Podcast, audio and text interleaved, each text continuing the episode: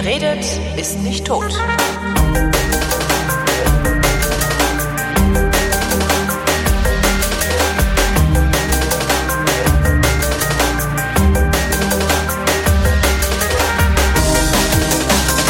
Ihr hört eine völlig neue Ausgabe der völlig neuartigen, retrofuturistisch, ironisch modernen, geil-urbanen Unterhaltungsmatinee mit Tradition, die fast alle Fragen vrindheitsgemäß, aber garantiert nicht zeitnah beantwortet. Hier ist die Vrindheit mit Alexandra Tobor.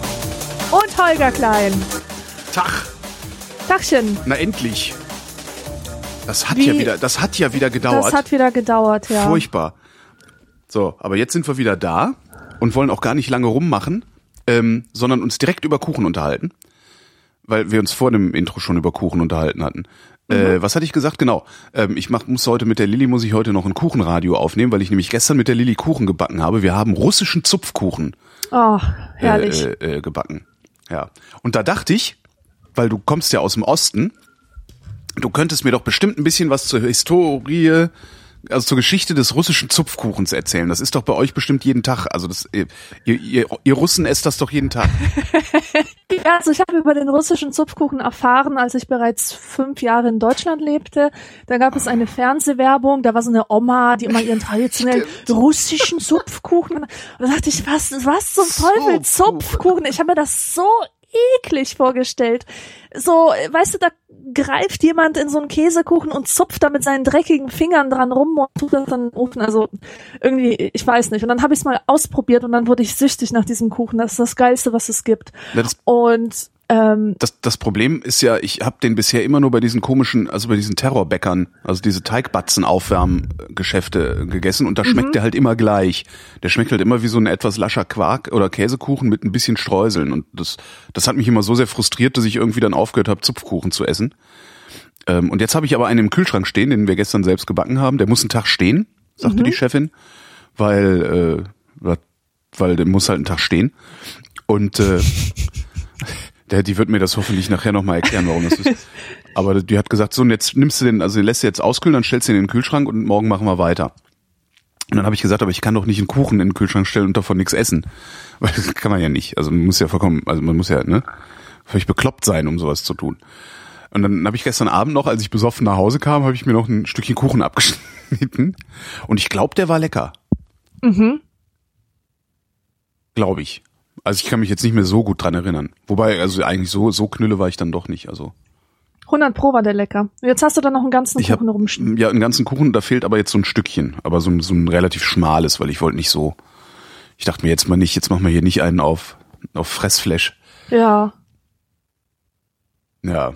Naja, aber also kennst du den russischen Zupfkuchen auch nicht. Das ist wirklich sehr schade. Äh, Ja, natürlich kenne ich den. nein, ich meine jetzt also, wo, also woher der ich, kommt. ich selbst gemacht habe. Nee, nee. Hast du den mal selber Nee, die gemacht? Tradition kenne ich überhaupt nicht. Backst du? Nein. Kannst du backen?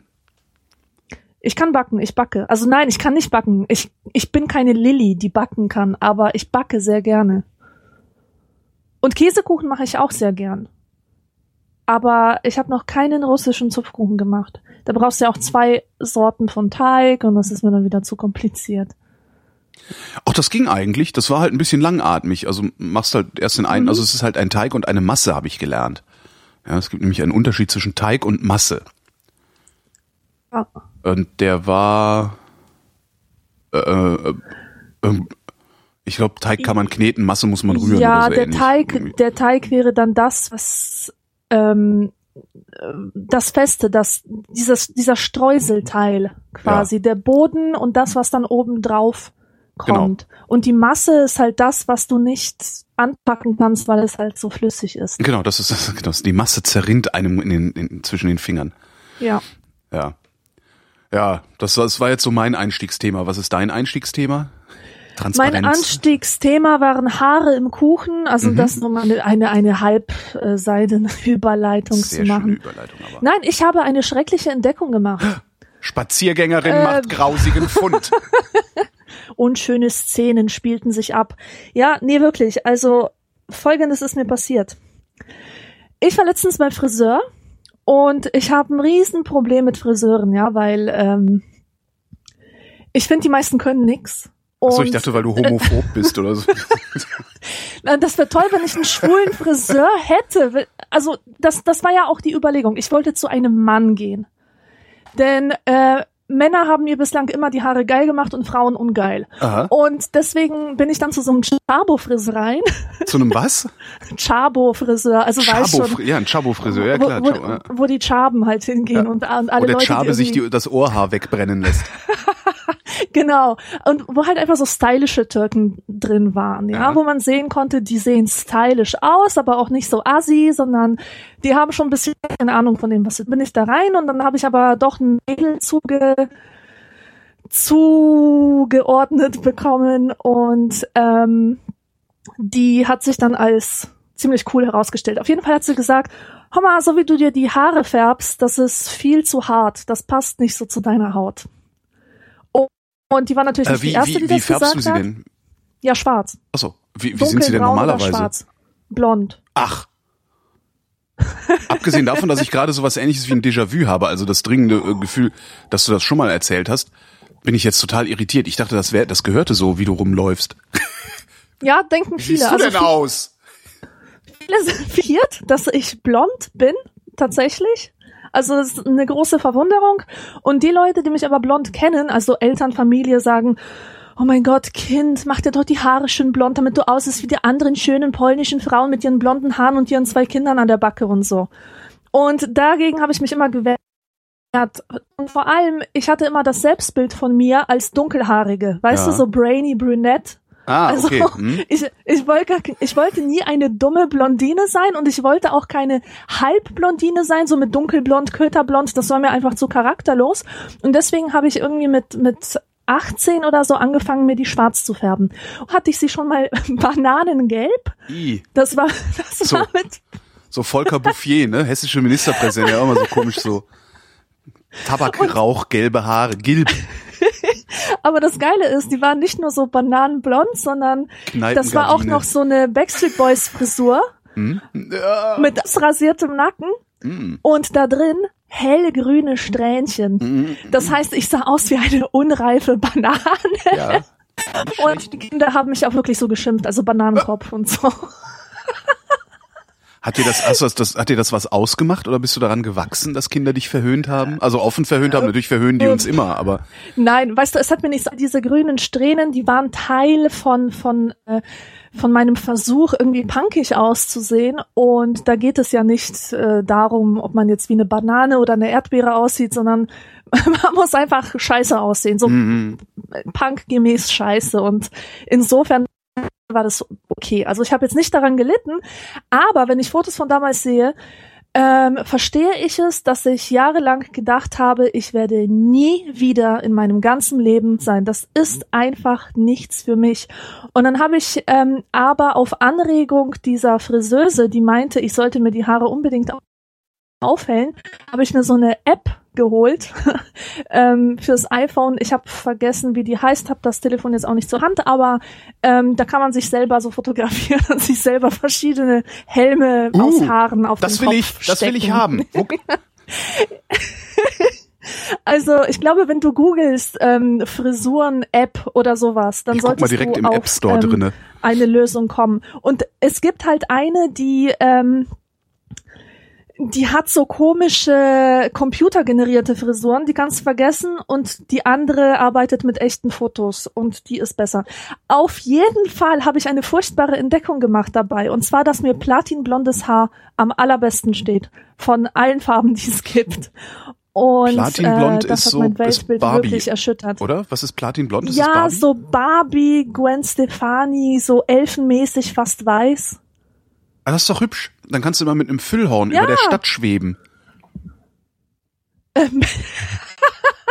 Ganz genau, oder mit einer Harfe mich irgendwo niedersetzen oder keine Genau. Ahnung. Ähm, hier, ich kann dir sagen, wie die äh, App Das heißt. Die heißt Hairstyle, Hairstyle Light. Light. Hairstyle Light. Nein, das ist doch wirklich schön. Dann wirst du, dann, dann wirst du Elfen gleich mit, ein, mit einer Harfe. Harfe ist schöner. Du, du, du schwebst Elfen gleich mit einer Harfe über deiner Heimatstadt ja, und äh, äh, flötest den Bewohnern das traditionelle Lied äh, Noch ist Polen nicht verloren. genau mit Heliumstimme. Ich habe dann so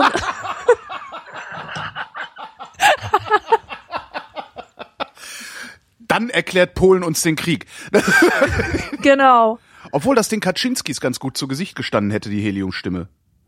Was, was, wer, was war mit Heliumstimme? Was? Die, die Kaczynski-Brüder, denen hätten Heliumstimmen eigentlich auch ganz gut. Weißt du, also es waren die, die, die beiden Mainzelmännchen, die da mal Polen regiert haben. Total, total. Ja, Die das mit passt. Heliumstimme wäre echt schön gewesen. Mist.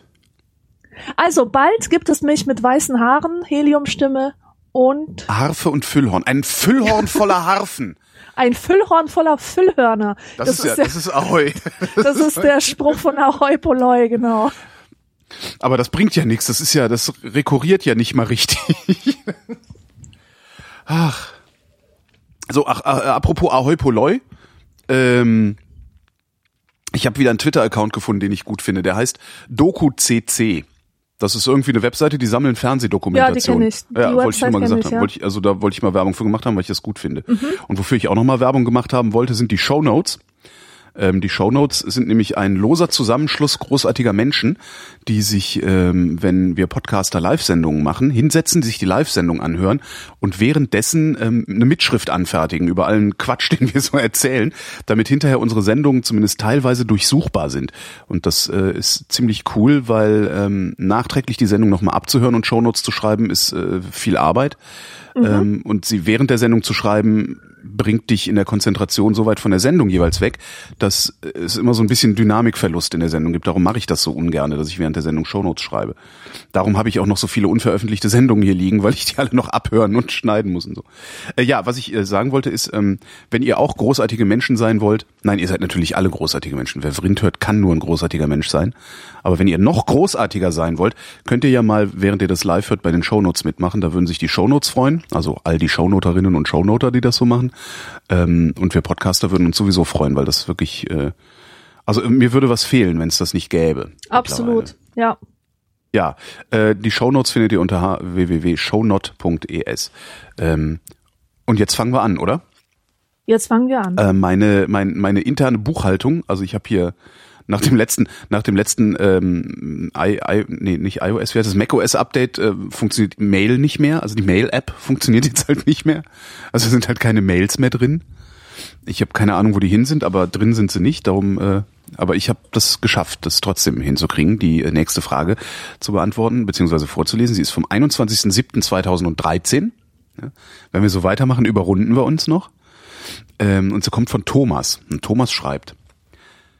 Ich habe trotz fortgeschrittenem Alter, über 30, eigentlich noch nie eine langfristige Beziehung gehabt. Ich habe das Gefühl, dass mir die soziale Energie für diese und meinen Job, was Soziales, nicht reichen würde.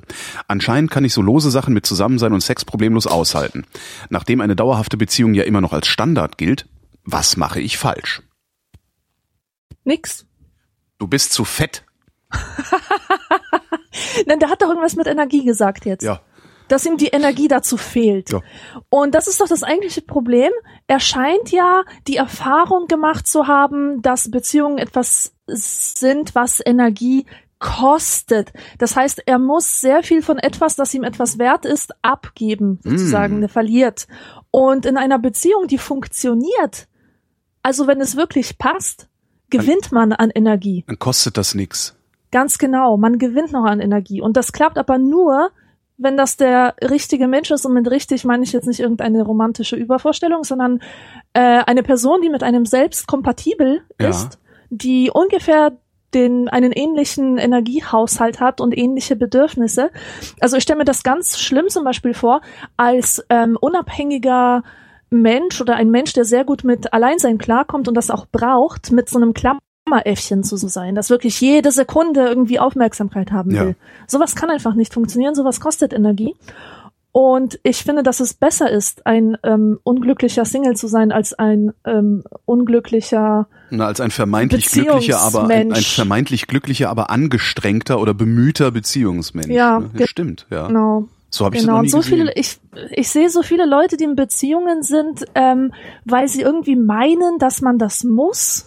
Mhm. Oder weil das irgendwie Norm ist eben, oder weil, weil sie Angst haben, dass sie alleine nicht zurechtkommen. Das, das finde ich schlimm. Das finde ich ganz, ganz schlimm. Und das ist weder fair sich selbst gegenüber noch einem anderen, der der auf Dauer halt auch nicht glücklich wird. So. Meine asozialen Nachbarn schlagen am Sonntag Löcher in ihre Wände. Alles ist in Ja, Ordnung, falls du das, das, das Hämmern im Hintergrund wahrnehmen solltest. Ja, habe ich gehört. Ja, ja, Hm. hier halt, auf der Seite wohnen die Assis, da kann ich jetzt auch wenig machen, außer mal das Fenster aufmachen und ihnen eine Ansage.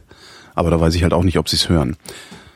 Äh, und vor allen Dingen, das, das, also ich, ich weiß nicht, ich meine, ich war ja auch zwischendurch, war ich halt auch zwölf Jahre lang Single und das hat mir auch nicht so wehgetan jetzt. Ja, Zumal er sagt so, äh, Zusammensein und Sex funktioniert ja. Und, und wenn er da nicht unterversorgt ist und äh, einen Leidensdruck hat, finde ich auch, machst halt nichts falsch. Ich bin auch, ich musste auch ziemlich alt werden, um dann irgendwann äh, eine zu finden, die äh, mir zumindest die richtige zu sein scheint. Also ich habe jetzt bisher Ja. noch nichts dran auszusetzen gehabt in den letzten paar Jahren. Aber äh, äh, hat halt bei mir auch lange gedauert. Wie lange hat das bei mir gedauert? Himmel. Ich werde dies Jahr 45. Naja, ich bin 40 geworden. Ja, ich musste auch erst 40 werden. siehste, ich musste 30 Jahre warten, aber immerhin. Ja. Also es ist nichts Ungewöhnliches, sollte Ja, es ja, ja. jedenfalls nicht sein. Ja. Da hat er ja nochmal Glück gehabt. Ja. Du machst nichts falsch, außer dass du zu fett bist und komisch riechst. Oh Gott. Wir, hatten wir eigentlich jemals wir, die, die angekündigte Vrindheit, Dr. Dr. Vrindheit Sondersendung gemacht? Nee, wir haben die verändert. Wir haben Ja, weil keine so, Fragen kamen, ne? Ja, genau. Ich- jetzt hab ich hier eine gefunden. Nur zwei oder so. Mhm. Naja, wir können ja mal trotzdem nicht. Ja. Liebes Dr. Vrindheit-Team, Torben fragt, würdet ihr lieber in dieser Welt, wo man sich einen Partner sucht und dann möglichst mit ihm zusammenbleibt, leben oder in einer Welt, in der es so etwas nicht gibt? Sprich, es gäbe keine Beziehungen und man könnte hier und da und zu jeder Zeit mit jedem x-beliebigen den Koitus vollziehen. Vorausgesetzt, dieser möchte das auch. Der Moment, wieso? Ich mag die Frage nicht. Was? Ich finde, Mag die Frage nicht. du magst die nicht? Nee, ich mag die, ich mag die nicht. Warum nicht? Weil du jetzt zugeben müsstest, dass du am liebsten wild in der Gegend ah, So ist es. deinem blond, deiner, deiner, deiner, deiner blondinesken Haltung entsprechend äh, dein Ding überall hinhalt.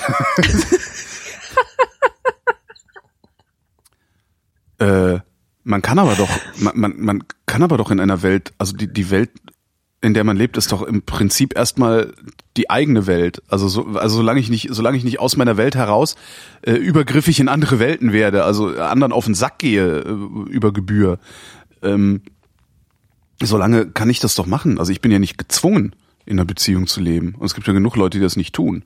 Ja, so ist es. Ja, aber Singles haben weniger Sex. Gab's doch neulich so eine Studie irgendwo. Haben sie mal, haben sie mal rausgem rausgemessen oder gefragt, wie oft habt ihr denn eigentlich Sex? Stellt sich raus, die Singles, die haben seltener Sex als die Paare. Obwohl bei Paaren ja auch äh, die Frequenz dann irgendwann deutlich nachlässt.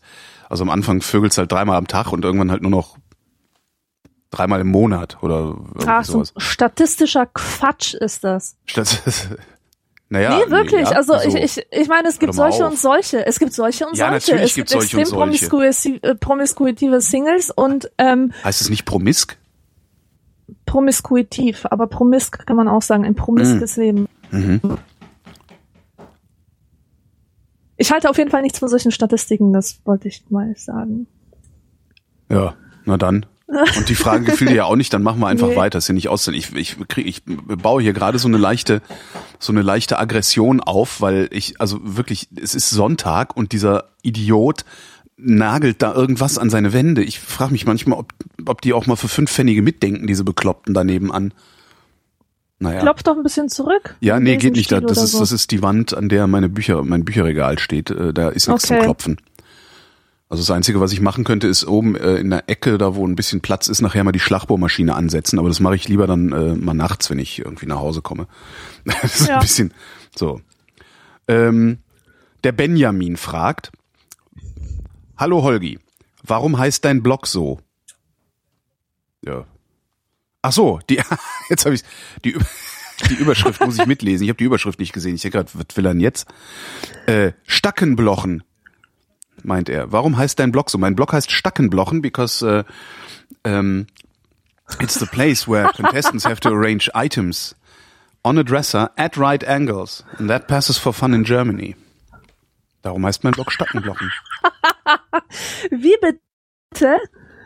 Also ich habe mich das auch mal gefragt, aber ich dachte, das wäre Warum mein irgendwie Blog so ein Stackenblochen heißt? Das ist ja, äh, das ist, äh, ja. where contestants have to arrange items on a dresser at right angles, which passes for fun in Germany.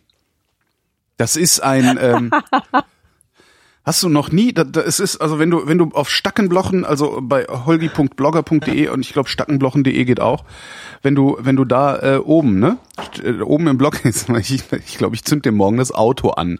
Hören Sie auf zu hämmern, Sie Vollidiot. Ähm, das, das, da, also oben, oben in meinem Blog steht halt der Titel Stackenblochen, RSF dahinter, weil ich Mitglied der Rote Schelle Männchen Fraktion bin, die ganz neue Zeichen setzen wird. Ähm, und darunter steht halt, where contestants have to range items on a dresser at right angles, that passes for fun in Germany. Und wenn du auf das that klickst, ähm, kommst du zu einer YouTube-Suche äh, nach Stackenblochen. Und da findest du dann ähm, einen Clip von äh, Conan O'Brien den du möglicherweise kennst. Mhm. Äh, und der hat, ja, der hat, das ist viele, viele Jahre, das ist bestimmt zehn Jahre her oder irgendwie sowas, äh, wenn nicht noch länger, hat der eine, ähm, ja, so ein, so ein, so ein, so, so, so, wie nennt man das denn, so, so ein Sketche gemacht, äh, nämlich als Big Brother in den USA angefangen hat hat er gesagt, ja, wir, wir haben auch mal in anderen Ländern geguckt, was es da so gibt. Hier zum Beispiel in Israel gibt es ein Spiel Touch the Hasidim. Ähm, ein orthodoxer Jude, der nicht von Frauen angefasst werden durfte, musste durch ein Spalier von Frauen laufen, die ihn anfassen wollten und wurde dabei gefilmt. In Schweden hieß es wow. Ka Kamera Hus. Das waren Videokameras, die sich in einer Sauna gegenseitig gefilmt haben. Ähm, und in Deutschland okay. ist es halt Stackenblochen ähm, und Stackenblochen. Da muss halt in so einer in so einer bunkerartigen Einrichtung, also so graue Betonwände, da steht riesengroß Stackenblochen drauf, muss eine dicke Frau eine sehr dicke Frau Gegenstände auf einem Tischchen äh, sekundenschnell im rechten Winkel zueinander ordnen. Und dann ist die Zeit abgelaufen, dann kommt ein Typ in einer SS-Uniform also rein. Hure Deutschlands dann kommt ein Typ in einer SS-Uniform ja. mit einem rechten Winkel in der Hand rein, misst das nach, sieht eine Lücke, sagt zu der Frau, ich mein nein, Stackenblochen! Und schlägt sie zusammen. Dann kommen noch zwei weitere Nazischergen, treten auf sie ein und zum Schluss fällt noch ein Schäferhund hinter sie, über sie her. Ja, das fand ich so lustig, dass ich meinen Blog Stackenblochen genannt habe. ja. Ja, das ist sehr schön, wunderschön. Ja, und das hättest du alles rausgefunden, wenn du nur einfach mal auf that geklickt hättest. Aber man klickt ja nicht auf alles, was es so im Internet gibt. Da fängt man sich ja nur so Sachen ja. ein. Ne? Philipp fragt, wann wart ihr das letzte Mal im Zoo und was haltet ihr von Zoos im Allgemeinen? Das ich war letzte Woche. Im Zoo? Echt, vor ein paar Tagen. Ach, ja. wo?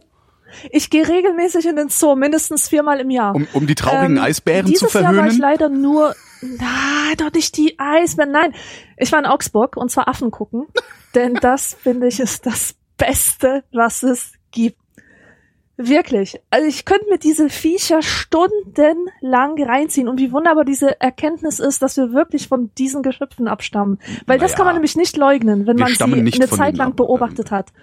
Wir stammen nicht von denen ab, wir haben dieselben Vorfahren. Ja, nicht so direkt so, ja, ja, okay. Ja, sonst musst du hinterher wieder mit den Kreationisten mit diskutieren. Haben. Ja.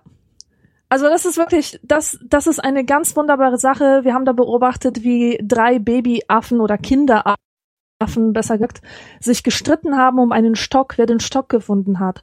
Und ein Frechdachs war dabei, der hat den anderen zwei den Stock weggenommen. Dann hat er mächtig Schimpfe vom Vater genommen und ist dann schreiend zu seiner Mutter gelaufen, die ihn dann erstmal so oh, trösten musste, an sich drücken müsste, musste, während die anderen sich gegen ihn verschworen haben. Das war einfach so schön, das war ach, so Sozialleben pur. Und was ich auch geil finde, und das ähm, jedes Jahr aufs Neue, Pavianarsch. Ja. Ja. Man hat ihn schon tausendmal gesehen, ja. man weiß genau, was einen erwartet, aber es ist wirklich jedes Mal aufs Neue ein Schock. Ja, ich äh, genau. Ich, ich finde also Pavian also, Arsch finde ich wirklich, das finde ich echt grenzwertig. Also ich bin ja wirklich echt hart im Nehmen, so bei ähm, echt vielen Sachen, außer bei meinen asozialen Nachbarn auf der linken Seite und äh, Pavian Arsch. Das ist nicht das, äh, äh, das, äh, das, das, ist der nee, Hammer, das schaffe ich nicht. Ich komme da auch gar nicht drauf klar. Vor allem, ich, ich frage mich immer, ich, ich muss, ich muss wie Hypnotisierte draufstarren und denk mir, was macht dieser Pavian-Arsch eigentlich für ein Geräusch, wenn man mit einem Luftballon dran reibt? weißt du? Warum? warum? Warum willst du das denn? Gib ihm doch mal einen Luftballon, vielleicht macht das ja. Du weißt doch, du kennst ja das Geräusch, wenn man zwei Luftballons gegeneinander Mhm. reibt. Und da ein äh, Pavianarsch genauso aussieht, also in seiner Aufgeblasenheit wie ein Luftballon, stelle ich mir vor, dass, wenn man einen Luftballon an so einem Arsch reibt, dass es ein Geräusch gibt, als würde man zwei Luftballons aneinander reiben. Und falls irgendjemand zuhört, der im Zoo arbeitet und ähm, kein Problem damit hat, das mal auszuprobieren, bitte macht es. Und schickt mir die Antwort, das interessiert mich echt. Genau. Geht doch mal, reibt doch mal eure Luftballons am Pavianarsch. Ja, ich weiß gar nicht, wann ich das letzte Mal Ja. im Zoo war. Das ist echt lange her. Also echt lange her. Also bestimmt zehn Jahre oder irgendwie sowas. Neulich wollten wir mal ins Aquarium. Das war letztes Jahr. Ähm, also so nichts nicht hier in dieses komische Sea Life äh, Tralala-Ding, sondern das richtige Aquarium. Sind da so hingefahren und, und dahin, also aus der U-Bahn ausgestiegen, dahin gelatscht. Und da war alles voller Kinder und die haben rumgeplärrt und dann haben wir gesagt, nee, komm, lass uns was essen gehen. dann sind wir in ein Restaurant Ja, gegangen. boah, das ist, weißt du, das ist ein allergrößter Traum von mir, dass man in den Zoos einen kinderfreien Tag einführt, Ja, wo wirklich keine Kinder rein nett. dürfen und Mhm. nur tierinteressierte Menschen, äh, die sich benehmen können. Und was ich von Zoos im Allgemeinen halte, weiß ich gar nicht. Also ich, es stört mich jetzt nicht sonderlich. Also ich finde es eigentlich ganz nett. Da sind halt Tiere, kann man Tiere gucken gehen. Ja. Man sieht man ja Also- sonst nicht, außer dass nachts neuerdings hier auch mal Füchse über die Straße laufen. Aber das ist jetzt auch äh, dann alles, was man an Tier sieht. Ja. Was, was ich an Zoos überhaupt nicht haben kann, das sind die Wildkatzen. Ähm, die, man sieht diesen Tieren einfach so sehr an, dass sie da nicht reingehören. So, so Äffchen, die äh, tust du halt in so ein Gehege, wo sie ganz viele Sprink- und Spielmöglichkeiten haben Mhm. und die sehen, die machen so, so einen Eindruck Kinder im Bällchenbad. Die haben einfach Spaß. Und bei allen Wildkatzen sehe ich immer nur furchtbar gebrochene Tiere, die total angepisst sind, die überhaupt keinen Bock haben auf die Menschen und die, die einfach so, die gebrochen sind, tatsächlich. Das sind stolze Tiere und die gehören meiner Meinung nach in die Wildnis. Also, gut, die Affen natürlich Das- auch. Bei den Katzen merkt man das ganz besonders stark, finde ich. Das, äh, ähm, äh, das Problem ist ja, die, die, die sind ja eigentlich, also die kommen ja gar nicht mehr aus der Wildnis, oder? Sind die nicht alle mittlerweile in Gefangenschaft geboren Ja, und ja, würden ja. in der Wildnis sowieso nicht existieren können? Ja, Das macht das schon. Ganze dann doch sehr zwiespältig. Ne? Ja, und das rechtfertigt dann auch viele Zoos, wenn, wenn man, äh, wenn man sich eingestehen muss, okay, die sind im Zoo eigentlich besser aufgehoben als in den Gebieten, wo sie gejagt werden von irgendwelchen skrupellosen Pennern, die auf der Suche sind nach Leopardenmänteln, äh. Leopardenmänteln oder Elfenbeinzeug und so weiter. Ja, Ja, und der schönste Zoo ist der Wilhelma in Stuttgart. Den War ich empfehle ich nie. jedem. was also, ist da so schön dran? die ganze Parkanlage. Du hast echt das Gefühl, dass du in einem anderen Land bist. Es ist total exotisch. Man fühlt sich wie in eine andere Welt versetzt. Also es ist nicht nur so der Tierpark, so dass du Tiere guckst, sondern es ist echt ein ein Gesamterlebnis mit Natur und so, mit Mhm. exotischen Pflanzen. Nee, muss ich Echt aber echt schön. mal wieder machen. Aber dann ist ja wieder das Problem mit den Kindern, ne? Die, ja. Mm, Man kann sich auch solche Zeiten aussuchen, wo es unwahrscheinlich ist, dass viele davon da sind. Also Wochenende ist immer ganz schlimm mit Kindern. Also vormittags Natürlich. könnte. Vormittags und zur Schulzeit natürlich. Also wenn die in der Schule sind. Ja. Ja, muss man mal, ja, aber dann, dann hat halt auch, auch normale Menschen, so wie meine Freundin, äh, hat dann halt auch keine Zeit, weil äh, die Sie ja, arbeiten genau, muss, ja. Die, die, die hat ja einen richtigen Beruf. So im Gegensatz zu uns. Wir, äh, ne? wir können, wir gehen halt ständig in den Zoo. äh, Sophie fragt, Tram oder Bus fahren? Mein Gott, Tram. Also Straßenbahn. Äh, warum? Gott, ich hasse Busse. Früher, ich bin so, so, ich musste so viel Schulbus fahren. Das war so ein Schulbus, der war mega, mega lang und der hatte in der Mitte so eine Drehscheibe, wo immer die Coolen drauf standen, Ja. weißt du? Kennst du sowas? Ja, ja, klar. Ja, und äh, immer wenn ich an Bus denke, denke ich daran, wie, wie so Fünftklässler durch die Gegend geschleudert werden. Ja, aber deswegen fährt man doch Bus, um dabei zuzusehen, wie fünf Klässler durch die Gegend geschleudert werden. Ja, Dann muss man sie nicht selbst durch die Gegend schleudern. Aber Das nicht, wenn man, aber nicht, wenn man eingerastet ist zwischen diesen ganzen Fünftklässlern, wenn man mittendrin steht und, Mhm. und sich kaum noch an so einer Schlaufe festhalten kann. Und die Busse, das finde ich das, das Allerhärteste. In Marburg. Busfahren in Marburg. Es ist Wahnsinn. Eine Strecke von zwei Kilometern Mhm. ist zu Fuß schneller bewältigt als mit dem Bus. Ja, man muss vorsichtig sein, wo man mit dem Bus fährt, das stimmt, ja. Weil Busse halt. Also wirklich, dass da alle fünf Meter Ja.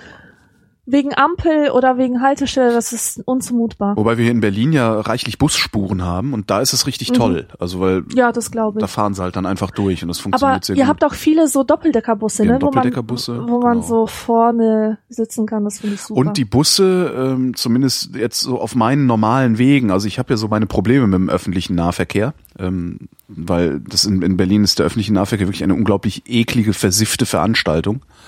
Ähm, und da finde ich, auf den Wegen, auf denen ich unterwegs bin, die Busse immer noch am wenigsten versifft und eklig. Mhm. Das, äh, das heißt, ich fahre eigentlich am liebsten Bus hier in Berlin. Mhm. Also Ja, wenn das ich kann, wenn ich kann und das jetzt nicht irgendwie so äh, aberwitzige äh, Umsteigezeiten oder oder überhaupt Fahrzeiten zur Folge hat, äh, versuche ich den Bus zu nehmen, weil ich ja da, also ich ich guck gerne raus, während ich mit so einem Ding fahre. Ich finde U-Bahn halt total lame, weil das ist halt Schacht. Das ist halt super praktisch, ne, weil schnell und äh, und, und so überhaupt keine Frage, aber ist halt so mh, musst kannst halt nicht rausgucken. Und ich guck halt gerne raus, ich guck mir gerne die Landschaft an. Ja. Und äh, ja, das ist mit dem Bus ganz schön. Und Tram habe ich nicht. Also ich wohne in Westberlin oder im ehemaligen Westberlin, da gibt's keine Straßenbahn. Äh, darum fahre ich damit auch praktisch nicht. Und immer wenn ich dann mal äh, mit der Tram fahre in Berlin, bin ich einigermaßen entsetzt, weil es irgendwie keinen Spaß Über das macht. Publikum, Das gell? Publikum, das da fährt, äh, wie voll die Dinger streckenweise sind, wie versifft sie auch sind. Mhm. Also das ist äh, anscheinend ist der Berliner versifft lieber Schienenfahrzeuge als Straßenfahrzeuge oder so. Ich weiß es auch nicht. Ja. Nee, aber also ja, weiß ich nicht. Aber Tram und Bus nehmen sich ja auch nichts, weil die Tram, die hält ja auch an der Ampel. Es sei denn, sie hat eine eigene Trasse irgendwo. Obwohl, nee, selbst dann. An Kreuzung muss die auch anhalten. Das heißt Ja, eigentlich das bist du- stimmt. Eigentlich, Aber man empfindet, man empfindet es nicht so, Mhm. weil, ähm, also ich finde, Bauch, Beine, Po, weißt du? was? Bauch, Beine, Po-Training Ja. kriegst du gratis dazu, wenn du Bus fährst. Das stimmt. Denk mal ja, es ist halt ein, un, ein furchtbares Geschaukel. Äh, Ja. Und das hast du halt bei Schienenfahrzeugen nicht. Die, die, die, die beschleunigen und bremsen relativ eindeutig. Genau. Und beim Bus hast du halt immer, je nachdem wie betrunken der Fahrer gerade ist, äh, was für was für Deppen vor ihm in die Eisen steigen und so, das ist ja stimmt. Da müsste man ja mehr Busspuren. Ich fände ja gut, wenn einfach alle mehrspurigen Straßen, also ab zwei Spuren hat jede Straße eine Busspur, die dann nur noch von Bussen und Fahrrädern benutzt werden darf. Das finde ich geil. Aber das wäre ja vernünftig oder zumindest sinnvoll. Das können wir nicht machen. Was sind wir denn hier? Der Martin wüsste gerne, was bevorzugen wir? Zoo oder Zirkus? Zoo. Eindeutig Ja, Zoo, wie gesagt. Zirkus, bäh. Bah. Was zum Teufel, nicht wahr? Bäh. Das ist so langweilig. Das, das ist, das ist, Zirkus ist etwas, das gehört in die Zeit vor 150 Jahren. Und das war schon vor 50 Jahren nicht mehr cool. Ja. Und, ähm, äh, weißt du, nicht nur, nicht nur der Zirkus so an sich, dass es nicht unterhaltsam ist, aber was für eine perverse Tierquälerei. Ich will keine Tiere sehen, die ein Tütü tragen. Ich will keinen Elefanten sehen, der sich auf seine Hinterbeine stellt. Machen die das Und- echt immer noch im Zirkus oder ist das das, was wir glauben, was sie machen, weil wir zu viel James Bond geguckt haben? Ich weiß es nicht. Aber was auch immer sie machen, ich heiße alles nicht gut und schon gar nicht Clowns. Ich, also nee, das sowieso nicht. Clowns, Clowns sind Hitler. Ja, Also, mindestens. ja, also das ist, äh, das ist, also, nee, Clowns gehen halt gar nicht. Ja. Ach Gott, wie ich Zirkus, äh, Zirkus finde ich so furchtbar. Boah. Ja, und dann steht da in der Mitte immer dieser Zoodirektor, dieser fette Typ mit dem Zylinder, Genau, der mit seiner der Peitsche, Peitsche. rumknallt. Und so einem Ring, Ja. wo die, wo die armen, ausgebeuteten Brennenden Ringe, ja. äh, äh, äh, Tiere durchhüpfen, brennende Ringe durch Tiere durchhüpfen müssen. Das ist, und das ist nämlich äh, äh, äh, äh, irgendein Ismus. Da müsst ihr mal demonstrieren gehen. Ich stelle mir gerade vor, so eine Femenflitzerin im Zirkus. Die würde doch überhaupt auffallen. Die springt dann durch den Ring und sagt dann, das war Klassismus oder irgendein Ismus. Ach, Ja, Hammer. Aber Ja. weißt du, die Zirkusse, das waren ja, das waren doch schon mal die, die, äh, Bösen, die nämlich diese Freakshows auch angeboten haben. Das heißt, die sind Mhm. mit ähm, missgestalteten Menschen oder ganz körperbehaarten Leuten oder so durch die Gegend gefahren und das kann man heute nicht mehr tun. Da sagen die Leute, oh, das ist aber schlimm und so. Aber äh, das andere nehmen sie einfach hin. stimmt. Hm. Na, wird sich auch bald ändern, hoffentlich. Ja. Das wird alles abgeschafft. Ja. Alles. Boah, Zirkus, ey. Simon wüsste gerne, was würde Jesus tun? Ich denke, Jesus würde in den Zoo gehen. Oder hinfahren, aber nicht mit dem Bus, sondern mit der Tram. Jesus würde eine Peitsche nehmen und sie dir in die Fresse schlagen, du dumme Sau. Das würde Jesus tun. Was würde Jesus tun? Weil, weiß ich nicht, irgendwie bekifft in Neukölln rumhängen und irgendwie labern, wie alle da, mit den langen Haaren. Er hätte einen Bart, wahrscheinlich hätte er eine große Brille. Ja. Ja, die hätte der. Hm. Würde rumrennen und immer, immer irgendwie von Projekten erzählen, die er in der Pipeline hat, aber sonst nichts auf die Reihe kriegen. Das würde Jesus tun. Und dann würde er in den Knast kommen. Nee, in den Knast würde er nicht reden, würde nicht mehr, mehr in den Knast kommen. doch, nee, überhaupt. Doch, doch, doch, doch. Der würde in den Knast kommen. Pass auf, pass auf, Nee. pass auf, pass auf. Äh, bei meinem Lieblingsautor Dostoevsky, bei den Brüdern Kamarasov, gibt es etwas Tolles und das ist, ähm, wie heißt der Scheiß? Da gibt's noch eine extra Bezeichnung dafür.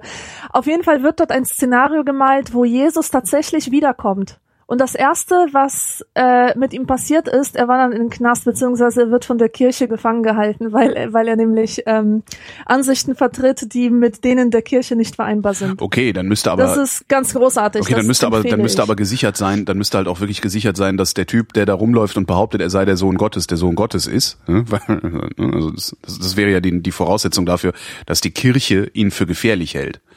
Weil irgendwelche Honks, die rumrennen und sagen, ich bin Jesus. das ist- ist- Ja, ja, klar, klar. Jerusalem Also in ist voll von diesem- denen.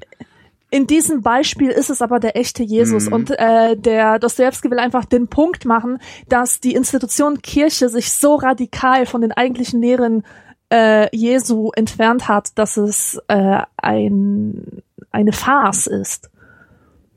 Ja. Ja, ja. Aber ich glaube nicht, dass er so in den Knast kommen würde. Also du kannst heutzutage kannst du halt rumrennen und erzählen, was du willst. Du kommst Ja, halt nicht in den Knast. Und Das ist eigentlich Ja, schon, sicher. das finde ich eigentlich das Allein schon in. Amerika, wie viele Genau. Du kannst halt jeden Scheiß erzählen, ist halt egal. Wir Ja. leben in einer Zeit, in der es eigentlich egal ist, welchen Scheiß du erzählst, außer wenn irgendwie die Empöreria äh, auf Twitter ähm, mitkriegt, dass du Scheiß erzählt hast. Dann zieh dich mal warm an. Aber ja, hm. Nichts würde Jesus tun. Jesus, Jesus würde einen saufen gehen. Also von, von das wird sich einladen lassen, weil er hat ja keinen Job. der arme, Der arme Jesus. der arme Jesus. Also, Jesus. Äh, Daniel fragt, ich bin untergewichtig, obwohl ich ganz normal esse. Ja, offensichtlich ja nicht, sonst wärst du nicht untergewichtig, mein Freund. Bei mir kommt es sehr oft vor, dass ich die Frage gestellt bekomme, warum bist du denn so dünn? Isst du denn nichts? Ich frage mich, ob Dicke auch öfter gefragt werden, warum bist du so fett? Frisst du zu viel? Oder ob dieses eine Doppelmoral ist, Dünne nach ihrem Gewicht zu fragen, aber Dicke nicht. Echt, ist das so? Weiß ich nicht. Wenn Leute sehr, sehr dünn sind, muss ich mich zumindest zusammenreißen, sie nicht anzusprechen, weil ich davon ausgehe, dass sie krank sind auf irgendeine Art und Weise, entweder am, am Geiste oder äh, äh, naja, ne, also eine Anorexie oder so, ähm, oder halt körperlich. Also da gibt's ja dann auch mannigfaltige hormonelle Störungen, die dazu führen, dass du, dass du einfach viel zu dünn bist, also dass du kein, kein Fett ansetzt und nichts. Ja. Ähm, ich muss mich da sehr zusammenreißen, weil es geht mich nämlich einen Scheißdreck an. Ja? Wie mich die meisten Sachen einen Scheißdreck angehen. Und nur weil jemand sehr, sehr dünn ist oder sehr, sehr dick ist, äh, habe ich davon noch keinen unmittelbaren Nachteil. Ja, das Einzige, was sein könnte, ist, dass ich, äh, wenn ich mir das angucke, ähm, stilistische Probleme habe oder ästhetische Probleme kriege, so wie wenn jemand schlecht angezogen ist oder so. Aber wenn jemand schlecht angezogen ist, kann er das sehr schnell ändern, indem er sich gut anzieht. Ähm, darum bin ich da gnadenloser. Aber wenn jemand sehr, sehr dünn ist oder sehr, sehr dick ist, dann ist das nichts, was du mit, mit einem Wimpernschlag mal änderst. Da geht's um, um da geht's halt nicht um Klamottengeschmack oder äh, sowas, sondern um Verhalten oder halt ernsthafte Krankheit. Darf ich mal Ähm, kurz Du reingerätschen? musst, sonst höre ich nicht auf zu Sonst- reden.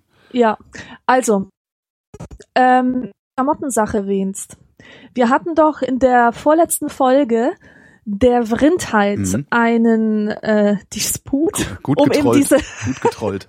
um diese ähm, na, Kleidung Mhm. und wie man sich davon äh, genervt fühlen kann Mhm. und ob sich über Geschmack streiten lässt und so weiter.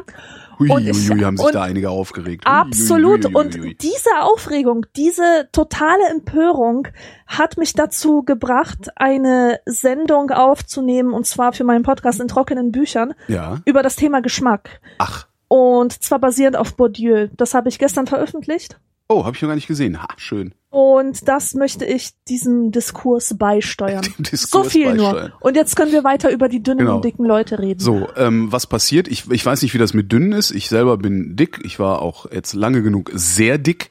Ähm, ich finde, äh, ja, und, und ähm, was halt passiert ist, ähm, also sie, sie, sie fragen nicht, warum bist du so fett? Frisst du zu viel? Sie wissen halt, dass du zu viel frisst, weil man wird halt fett, wenn man zu viel Ja. frisst. Ähm, sondern das sind eher so, äh, so gut gemeinte Ratschläge. Ach Gott. Genau, doch mal, doch mal was zu tun. Also Ja. weißt du, das, da, da, Ja, mach doch mal Sport. So. Mhm. Also so Klugscheißerei. Mhm. Also wenn du fett bist, ich weiß nicht, wie es den dünnen geht, aber anscheinend geht's denen so ähnlich. Aber wenn du fett bist, bist du das, bist du das perfekte Opfer für die ganzen Klugscheißer, die da unterwegs sind und dir erzählen wollen, ähm, wie du dein Leben besser in den Griff kriegst, weil du es ja nicht im Griff hast, was man ja sieht. Und die tun dann immer so, als hättest du selbst überhaupt keine Ahnung davon, dass du Genau. dick bist. Ja, Als ja, hättest das- du dich nie mit der Frage beschäftigt, Genau. Als, wie hätte, du dünner als, werden als würde dir das nicht vielleicht auch was ausmachen, als hätte es, als Ja. wäre da nicht vielleicht sogar Leidensdruck. Du kriegst es halt nur nicht in den Griff. ja, Das Beste genau. ist dann immer, wenn es Raucher sind. Wenn Raucher mir sagen, habe ich oft schon erlebt, dass Raucher mir gesagt haben, was ich unternehmen muss, um nicht so fett zu sein. Wo ich mir auch mal denke, weißt du, geh heim. Go fuck yourself. Go fuck yourself. Das ist halt echt so.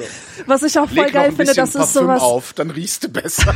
ja, Denkst du. sowas total typisch polnisches ist, dass Mhm. man äh, sich trifft und dann sagt irgendjemand, ah, du bist aber fett geworden. Also das ist irgendwie irgendwie gehört guten Ton beinahe, auf dem Lande jedenfalls.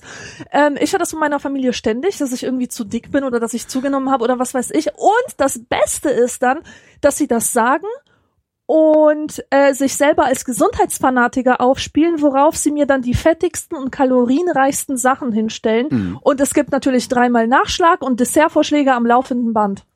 Das ist doch eine Doppelmoral, oder? Ich weiß nicht, ist dieses, du bist aber fett geworden, ist das, äh, heißt das wirklich, mein Gott, siehst du aus? Oder heißt das, dir geht's aber gut? Also ist das also ein, ein, eine, eine Respektsbezeugung vielleicht? Nein, es ist keine Respekt Okay. Respektsbezeugung. Nein, nein, keineswegs. Nein, es ist, ich weiß, ich weiß auch wirklich nicht, was das soll. Weil es ist unfreundlich. Es ist eigentlich, es passt Eigentlich gar ja. nicht. Also diesem- das ist aber tatsächlich auch das. Also ich habe ich habe es ja wirklich seit gestern in einer Bar habe ich habe ich einem Mädchen, das neben mir saß, das, äh, das iPhone ausgeschaltet.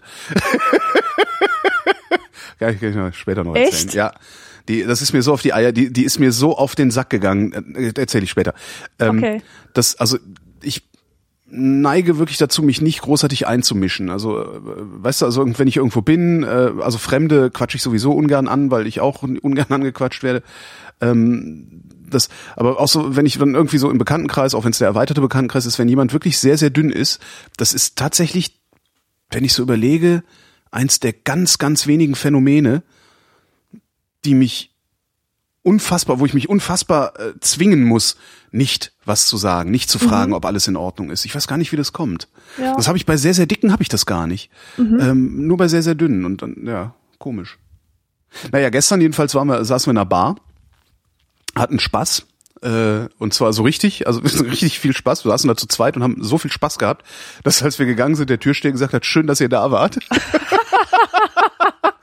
Es war wirklich sehr, sehr lustig. Also wir waren sehr gut amüsiert. Äh, auch nicht so, so, so laut amüsiert, sondern wir haben uns die ganze Zeit einfach nur großartig amüsiert. Und neben uns am Tisch saßen so vier, äh, äh, äh, ach, wie alt waren die? Vier so, ja, Anfang, Mitte 20 irgendwie, ja, wahrscheinlich eher so Mitte 20, Mitte, Ende 20.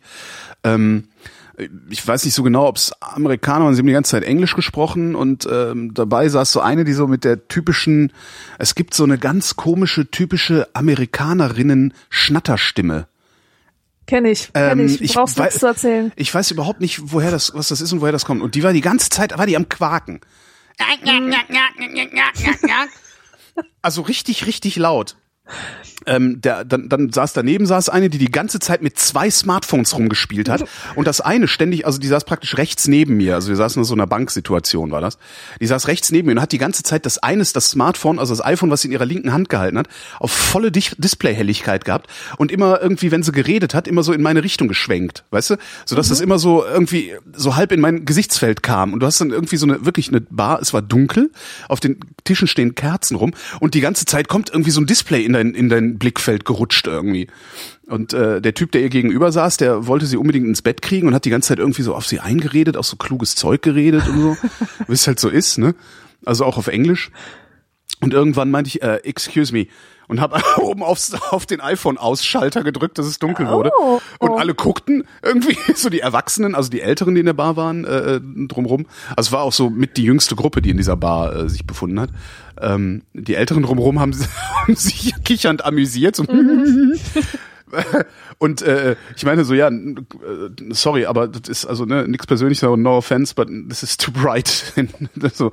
Und sie, ja, okay, Entschuldigung. Und dann irgendwann sind sie gegangen, dann kam dann dieser Typ, der, der die ganze Zeit versucht hat, sie in die Kiste zu kriegen, was ihm dann nicht gelungen ist im Übrigen. Ähm, also zumindest vermute ich, dass ihm das nicht gelungen ist, weil es dann nicht so aus, als sie ging. Kam dann an unseren Tisch, nahm sich die Kerze von unserem Tisch, hat sie ausgepustet und sagte ähm, äh, auf Deutsch, äh, das Licht schmerzt meinen Augen zu sehr. Und, äh, Nee, ne? Ja, ja, hat er gemacht. Woraufhin wir dann in ziemlich, ein ziemliches Gelächter ausgebrochen sind, so die, also die Tische, dann, unser Tisch und der daneben noch, äh, über dieses, dieses ritterliche Verhalten dieses jungen Mannes. Ich musste, ich, ich hab wirklich, wir haben gefeiert, ey, das war so peinlich. Das Licht schmerzt zu sehr in meinen Augen. Und eine Minute später kommt, kommt die, kommt die, äh, kommt die eine Kellnerin mit einer neuen Kerze, weil sie dachte, die Kerze wäre ausgegangen. Das ist so ein kleines Teelicht, so, tock, neue Kerze auf den Tisch, weil die sind halt sehr bemüht, immer eine neue Kerze auf den Tisch zu stellen. Ja. Das war sehr, sehr lustig. Mann, Mann, Mann. Ja. Aber das war ein sehr angenehmes Gefühl, der, dieses dämliche Telefon auszuschalten. Sehr angenehm. hat, hat mir mal gut getan. Ja. Ja. Ja, und, Und? Äh, kennst du den Rainer Erlinger bestimmt, oder? Rainer Erlinger. Der macht diese Moralkolumne da in nee, der Süddeutschen, ich nicht. im, Nee, im Süddeutschen ich Magazin. Nee, okay. nicht. Hm.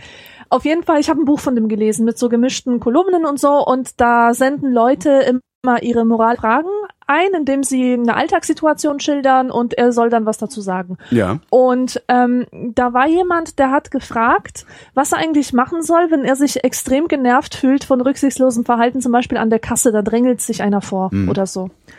Äh, denn er hätte Skrupel, dann bei so jemandem hinzugehen und was zu sagen. Oder Ja, habe ich, du hab ich im Prinzip das ja auch. Telefon aber ich war, auszuschalten, genau. ne? Ja, aber ich war auch, Genau. also ich hatte auch schon irgendwie ein, äh, ich weiß gar nicht, ich hatte also zwei, zwei oder drei Drinks schon drin und war ein bisschen auf Krawall gebürstet dann auch irgendwie, weil das, weißt du, Ja. wenn du so eine halbe Stunde lang genervt wirst, immer wieder. Ich habe gedacht, okay, jetzt, jetzt will Genau. ich's wissen. Ich, das ist hier mein Kreuzberg. Ich kenne ein Drittel der Leute hier in dem Laden. Jetzt, jetzt oder nie. Weißt du? Ja, ja. Auf jeden Fall, was mich, was mich dann doch überrascht hat und äh, dann wieder doch nicht bei näherer Überlegung war, dass, dass dieser Moralfritze äh, geantwortet hat, es ist auf jeden Fall das moralisch Richtige zu sagen, hören Sie mal, das geht zu weit, machen Sie das nicht. Ja. Weil äh, du verlierst zwar natürlich, weil du wirst doof angeguckt oder Ja. du bist halt der Miesmacher oder Ja, der genau. weiß ich nicht.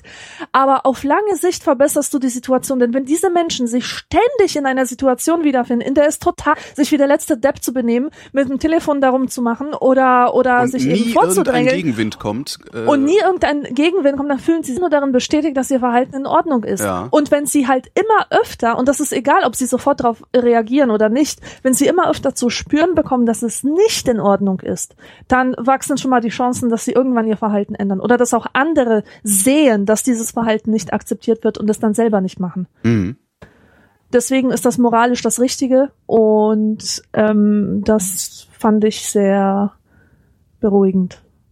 Ach, dann habe ich ja alles, dann habe ich ja alles richtig gemacht. Ja, absolut, absolut. Meine Güte, haben die genervt. Ah. So, ähm, kommen wir zu Matthias, seiner Frage.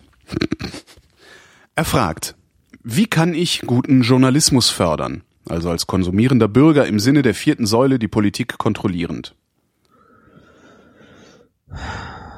Das Problem ist halt, dass es diese vierte Säule, also die sogenannte vierte Gewalt, nicht wirklich gibt.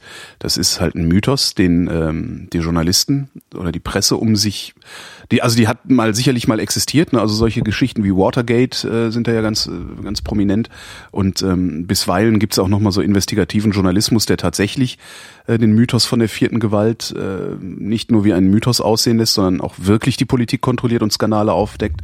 Aber im Prinzip äh, sehe ich diese vierte Gewalt nicht. Also ich glaube, die vierte Gewalt ist tot. Also ich glaube, die gehen, die, die, die Journalisten liegen letztendlich im Bett mit den Mächtigen. Also ich Das glaube nicht, dass es da so, eine, ja. dass es da eine Trennung gibt, die klar genug ist. und ähm, die auch, ich sag mal, Demokratie fördernd genug ist, sondern das genaue Gegenteil ist in meiner Wahrnehmung der Fall. Also da wird, wenn ich alleine schon diese, diese, äh, diese gibt's dann immer schön ähm, demnächst dann auch wieder diese Sommerinterviews, ja, wo dann äh, Politiker Fragen beantworten, die ihnen vorher schon zugesandt wurden, äh, es keine kritischen Nachfragen gibt und wo dann die Chefredakteure der Fernsehsender äh, äh letztendlich diesen Politikern in den Arsch kriechen, anstatt ihren Job zu machen, für den sie hochbezahlt werden und ihnen wirklich kritische Fragen zu stellen. Das ja auch gar nicht so schwer ist, jemandem eine Frage zu stellen und darauf zu bestehen, dass sie beantwortet wird. Michel Friedmann hat das vorgemacht, wie man das machen kann. Er ist dabei zu aggressiv gewesen, finde ich, aber es geht. Das Problem ist, ähm, du förderst guten Journalismus leider nicht mehr dadurch, dass du Zeitungen kaufst oder äh, deinen Rundfunkbeitrag bezahlst. Das ist mhm. so ein mhm. bisschen das Problem, äh, sondern du, du hältst halt das System das System am Laufen, wie es gerade läuft. Und ich finde nicht, dass es gut läuft. Ähm, das würde sich halt lohnen, unabhängigen Journalismus irgendwie zu fördern. Da ist dann wiederum die Frage, äh, woran erkenne ich, dass es unabhängiger Journalismus ist und vor allen Dingen, dass es guter Journalismus ist und nicht auch wieder nur irgendwelche ja. Kampagnen. Weil es gibt ja auch genug äh, äh sich als unabhängige Journalisten gerierende Leute, die letztendlich einfach nur Verschwörungstheoretiker sind und ja, ähm, dann auch wieder Teile der Realität einfach ausblenden und sagen, ja, das ist, ne, die Massenmedien lügen alle, was natürlich auch nicht stimmt. Ja. Der normale, stinknormale Brot- und Butterjournalismus, der jeden Tag passiert, der ist ja in Ordnung. Also der informiert dich halt über die Geschehnisse auf der Welt. Ähm, er ist halt nur zu unkritisch, da wo er mal kritisch sein müsste. Mhm. Ähm, man muss halt, weiß ich nicht, man muss halt gucken. Also am besten ist es, sich so ein, so ein bisschen so ein Regelwerk zu überlegen für einen selbst, äh, ein, ein, ein Regelwerk zu haben, dass man anwenden kann, um Sinn von Unsinn zu unterscheiden. Und dieses Regelwerk dann irgendwie auf den Journalismus auszudehnen und zu gucken, was, ja, wie, wie, woran erkenne ich denn eigentlich, ob jetzt äh, eine bestimmte Persönlichkeit, das macht sich ja meistens an Personen fest, also unabhängiger Journalismus ist ja selten, dass du da Medienhäuser hast, sondern es sind ja eigentlich immer nur Einzelpersonen, die irgendwas machen. Ähm, wie transparent wird da gearbeitet? Äh, welche, welche Frage, wie, auf welche Weise wird gefragt? Welche Leute werden befragt? Was sind die Themen, die da ausgewählt werden und so? Und ähm, ja, aber es ist nicht leicht. Also das ist, ich habe auch viele, viele Jahre gebraucht, um äh, ja mir wirklich so einen Maßstab anzueignen, mhm. den ich anlege und sage, okay, du bist kein guter Journalist, sondern du bist einfach nur ein Truther, was auch eine Ecke der Verschwörungstheoretiker ist. Ähm, und du bist ein guter Journalist. Das ist halt schwierig. Und man muss halt viel von dem Zeug konsumieren, um es hinterher überhaupt erstmal beurteilen zu können. Na klar. Und darum empfehle ich Thilo Jung, Jung und Naiv dem kann man Geld hinterherwerfen. Der macht das richtig gut, was er da macht. Weiß nicht, ob du das schon mal ich gesehen hast. Von, der, der, macht eine wo, Video, das ist eine YouTube, eine YouTube-Serie. Jung und naiv, Politik für Desinteressierte heißt es.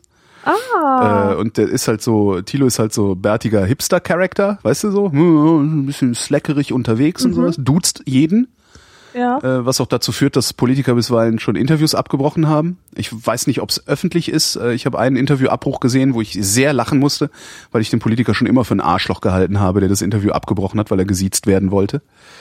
Ähm, also er duzt Politiker, ähm, interviewt, interviewt Politiker, also interviewt die Mächtigen und stellt wirklich dämliche Fragen. Und zwar so richtig dämliche Fragen. So dämlich, dass, dass, dass wirklich hartgesottene Politiker ins Schwimmen geraten bei der Beantwortung. Der macht also das, was Journalisten, was gute Journalisten machen. Das macht Thilo Jung. Man mag den Stil nicht so mögen. Das ist so, wenn du drei, vier Folgen am Stück geguckt hast, ist es ein bisschen ermüdend auch, weil es halt, ne, es ist halt eine Masche, die er da anwendet. Mhm. Aber die funktioniert sehr, sehr gut. Für das einzelne Interview äh, ist es äh, ein, ein, ein, ich finde das wirklich spektakulär, was der da macht. Und ja. Aber es hat ist halt auch so ein bisschen. Ist das so ein deutscher Ali G? Nee, überhaupt nicht. Tilo ist, ist Journalist, also ist tatsächlich Journalist, der hat das gelernt, der, der, der ist Handwerker. Ähm, und hat halt nur so äh, ja seinen Stil gefunden. Und, okay. Und äh, nee, das ist jetzt nicht, dass er so tut, als wäre er irgendwie Journalist und und sich da so reinschmuggelt, sondern er sagt halt guten Tag, ich ne, hier Tilo Jung, jung und naiv, wir machen äh, politische Interviews äh, auf YouTube. Also machen politische Interviews, veröffentlichen die auf YouTube. Äh, wollen Sie mit uns reden? Und ähm, wenn ich das richtig sehe, ist er mittlerweile so ein Dickschiff geworden äh, das also erstmal ist er äh, mittlerweile auf Joyce, diesem äh, Social Media Fernsehkanal. So, so, so ein recht, recht passabel gemachtes Jugendfernsehen im Internet. Äh, die haben ihn jetzt irgendwie eingekauft oder zumindest mehrere Folgen von ihm gekauft. Der ist mal, ich weiß gar nicht, von einen Sponsor hatten sie auch. Wer war denn das? War das Google? Ich glaube, Google hat äh, denen mal Geld zugeworfen. Ähm, und äh, es scheint so, als würde Thilo zum Interview kriegen, wen er zum Interview haben will. Und das finde ich schon mal sehr bemerkenswert. Also ich weiß nicht, ob er die Kanzlerin schon hatte, aber äh, an Minister kommt der ran. Und das finde ich, also ja, also Thilo Jung macht guten Journalismus. Und er macht Ja. halt transparenten Journalismus. Und das ist eigentlich das Ding. Ne? Also die, die, die, die, das Einzige, was den Journalismus retten kann, ist Transparenz. Ist dem Publikum die Möglichkeit zu geben, dabei zuzusehen, wie die Geschichte entstanden ist, die du da erzählst. Und das macht Thilo. Und das, finde ich, macht er sehr gut. Und das machen alle anderen Medien nicht. Oder die wenigsten machen das. Dabei haben sie alle Möglichkeiten dazu, das zu machen. Aber sie Ja. wollen anscheinend nicht. Aber das ist halt, da kommt dann auch wieder, und das hat Thilo nicht. Ich habe den mal kennengelernt. Der hat halt überhaupt keinen Standesdünkel. Journalisten haben ja immer so einen Standesdünkel. Die halten sich ja immer für die einzigen, die in der Lage sind, die Welt zu erklären. Und äh, darum ist das Publikum, das muss ja angeleitet werden. Ne? Die müssen ja besendet und bestrahlt werden mit der Weisheit des Journalisten. Das hat er halt gar nicht. Und ich glaube, an dem Punkt, äh, äh, da funktioniert's halt, also an dem Punkt Transparenz. Zeig mir einfach, wie deine Nachricht entstanden ist, damit ich beurteilen kann, ob du die Wahrheit sagst oder nicht. Das ist ganz super. Das ist auch ein Verfahren, das in der Wissenschaft viel zu selten angewandt wird, aber äh, vereinzelt dann doch. Ne, das, ist halt so ein Open Data Konzept, ne? weißt du, dass man auch, man macht zum Beispiel qualitative Forschung, führt man durch, man schleust sich selber in eine Sekte ein und führt Interviews mit den Leuten und macht teilnehmende Beobachtung und so weiter, dann ist es immer gut, finde ich, auch wenn das viele Leute nicht machen würden, im Vorwort einer solchen Arbeit zu sagen, was man für einer ist und wo man herkommt. Mhm. Wirklich offen zu legen, Mhm. ich bin katholisch erzogen worden. Das ist Oder absolut wichtig. ich, mein ja. politisches äh, Weltbild und so. Genau. Damit, weil dann kann man nämlich erst die Information einordnen und, und tatsächlich vernünftig über diese Forschungsergebnisse sinnvoll darüber diskutieren. ja, und das hast du eigentlich Denn überall. alles ist letztlich verzerrt. Ähm, Ja. ja. ja, alles man ist ist ja verzerrt. selber Das auch man ist, objektiver Beobachter. Nein, nein. Ne? Wir sind voller Vorurteile. Das, das, das ist halt so und das lässt sich auch nicht ändern, weil im Gehirn ein Mechanismus ist, der Vorurteile macht. Äh, und die brauchen wir halt. Also es ist halt so ein, so ein, so ein, so ein ja, es, wir müssen halt schnell urteilen können. Und das geht halt nicht, wenn wir erstmal das Gehirn alle Daten, die zur Verfügung stehen, verarbeiten lassen. Also bilden wir uns Vorurteile und äh, betrachten durch diese dann die Welt und, und laufen durch die Welt. Und manchmal müssen wir sie halt korrigieren. Ähm, das ist ja auch, ich, ich denke ja auch, das ist genau derselbe Mechanismus, der äh, Rassismus macht. Ja, äh, Darum muss ich immer so lachen, wenn irgendjemand von sich behauptet, er sei kein Rassist. Doch bist du. Sind wir nämlich alle. Ja. Äh, Wir können nämlich gar nicht anders, als aufgrund frappierender oder aufgrund bemerkenswerter äußerer Merkmale innere Eigenschaften zuzuschreiben. Das ist ja, was Genau. Rassismus macht. Und das machen Ja. wir ja mit allem. Ja, dieses Auto sieht schnittig aus, das wird wohl auch schnittig sein. Ähm, ist letztendlich Ja. dasselbe. Äh, das heißt, wenn jemand sagt, ich bin kein Rassist, ist er einfach nur ein besonders hinterhältiger Rassist. Das finde ich immer Ja. ganz lustig, aber ja. Wie kamen wir da jetzt hin? Guter Journalismus. Naja, ja, äh, bewerft Thilo Jung mit Geld. Den kann man, glaube ich, auch flattern. Ähm, der Tobias wüsste gerne, Tag- oder Nachtmensch? Das ist schwierig. Also ich war Ne? früher auf jeden Fall Nachtmensch, eine totale Nachteule. Jahrelang. Also das, Mhm. das kam aber auch davon, dass ich tagsüber was zu tun hatte. Und also ich habe jetzt auch was zu tun, aber ich musste unter Menschen so, das hat mich so gestresst, dass ich echt froh war, als ich dann nachts für mich sein konnte und ausruhen konnte und die Eindrücke des Tages verarbeiten konnte. Und jetzt sehen meine Tage einfach stiller, ruhiger aus. Ich bin nicht mehr so gestresst und das führt dazu, dass ich um 23 Uhr eigentlich schon tief und fest schlafe. Oh, schön. Passt halt nicht zum, zum meinem insgesamt Lebenswandel. Ich habe aber früher auch mal gedacht, ich sei ein Nachtmensch. Also es ist, es ist für mich eine Strafe, um 8 Uhr morgens aufstehen zu müssen, um irgendwas zu erledigen. Also entweder, ich habe ja, äh, wenn, wenn ich dann als Redakteur arbeite da beim, beim, beim Videotext, da habe ich halt feste Arbeitszeiten, da stehe ich spätestens um 8 Uhr auf. Und das ist jedes Mal, fühlt sich das für mich an wie eine Strafe. Also das ist ganz, ganz, ganz schlimm. Und daraus leite ich mir immer her, dass ich eigentlich ja eher ein Nachtmensch bin. Ja, Ähm, ich hätte, also ja, eigentlich eher ein Nachtmensch bin, was ich aber gar nicht bin. Das habe ich dann festgestellt, als ich sehr viel nachts gearbeitet habe. Ähm, eigentlich bin ich jemand, der einfach nur genug schlafen muss. Ich, ich, ich darf nicht mit dem Wecker aufstehen, das ist es. E- Egal wann ich Ja. aufwache, es ist okay, solange ich nicht mit dem Wecker aufwachen muss, solange ich mich nicht zwingen muss aufzuwachen. Das ist eher so das ja, Problem. du sagst du was. Mhm. Und da passt dann, also da passt dann so, so, so was ich sonst so arbeite, einigermaßen gut rein. Also so Podcasts machen funktioniert da ganz gut, weil man kann sich dann halt einfach für sichere Zeitabschnitte verabreden. So zwischen, was weiß ich, 14 und 21 Uhr bin ich halt garantiert wach. So, Ja. das ist, ähm, aber ob ich ein Tag- oder Nachtmensch bin, würde ich so gar nicht mehr festlegen wollen können. Ja, und tagsüber ist halt auch, da ist halt Licht, ne? Licht ist halt geil. Genau, also wenn ich, ähm, das, das ist ja auch so ein äh, Trugschluss bei mir immer gewesen, dass, dass ich nachts besser arbeiten kann. Ja, in einer gewissen Hinsicht war es so, weil einfach die ganzen Störquellen wegfielen, die tagsüber da waren.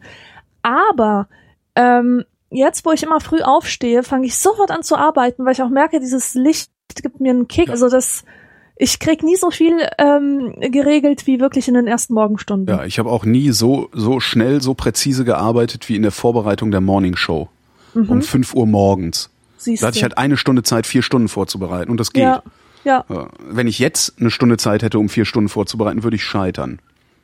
Genau, man wird nämlich komisch. irgendwie mit dem Tag so immer fladiger. Ja. Fladig ist schön. Man fladet Fladig. aus. Ausfladen. Fladulenz ist das. Das kennen die wenigsten.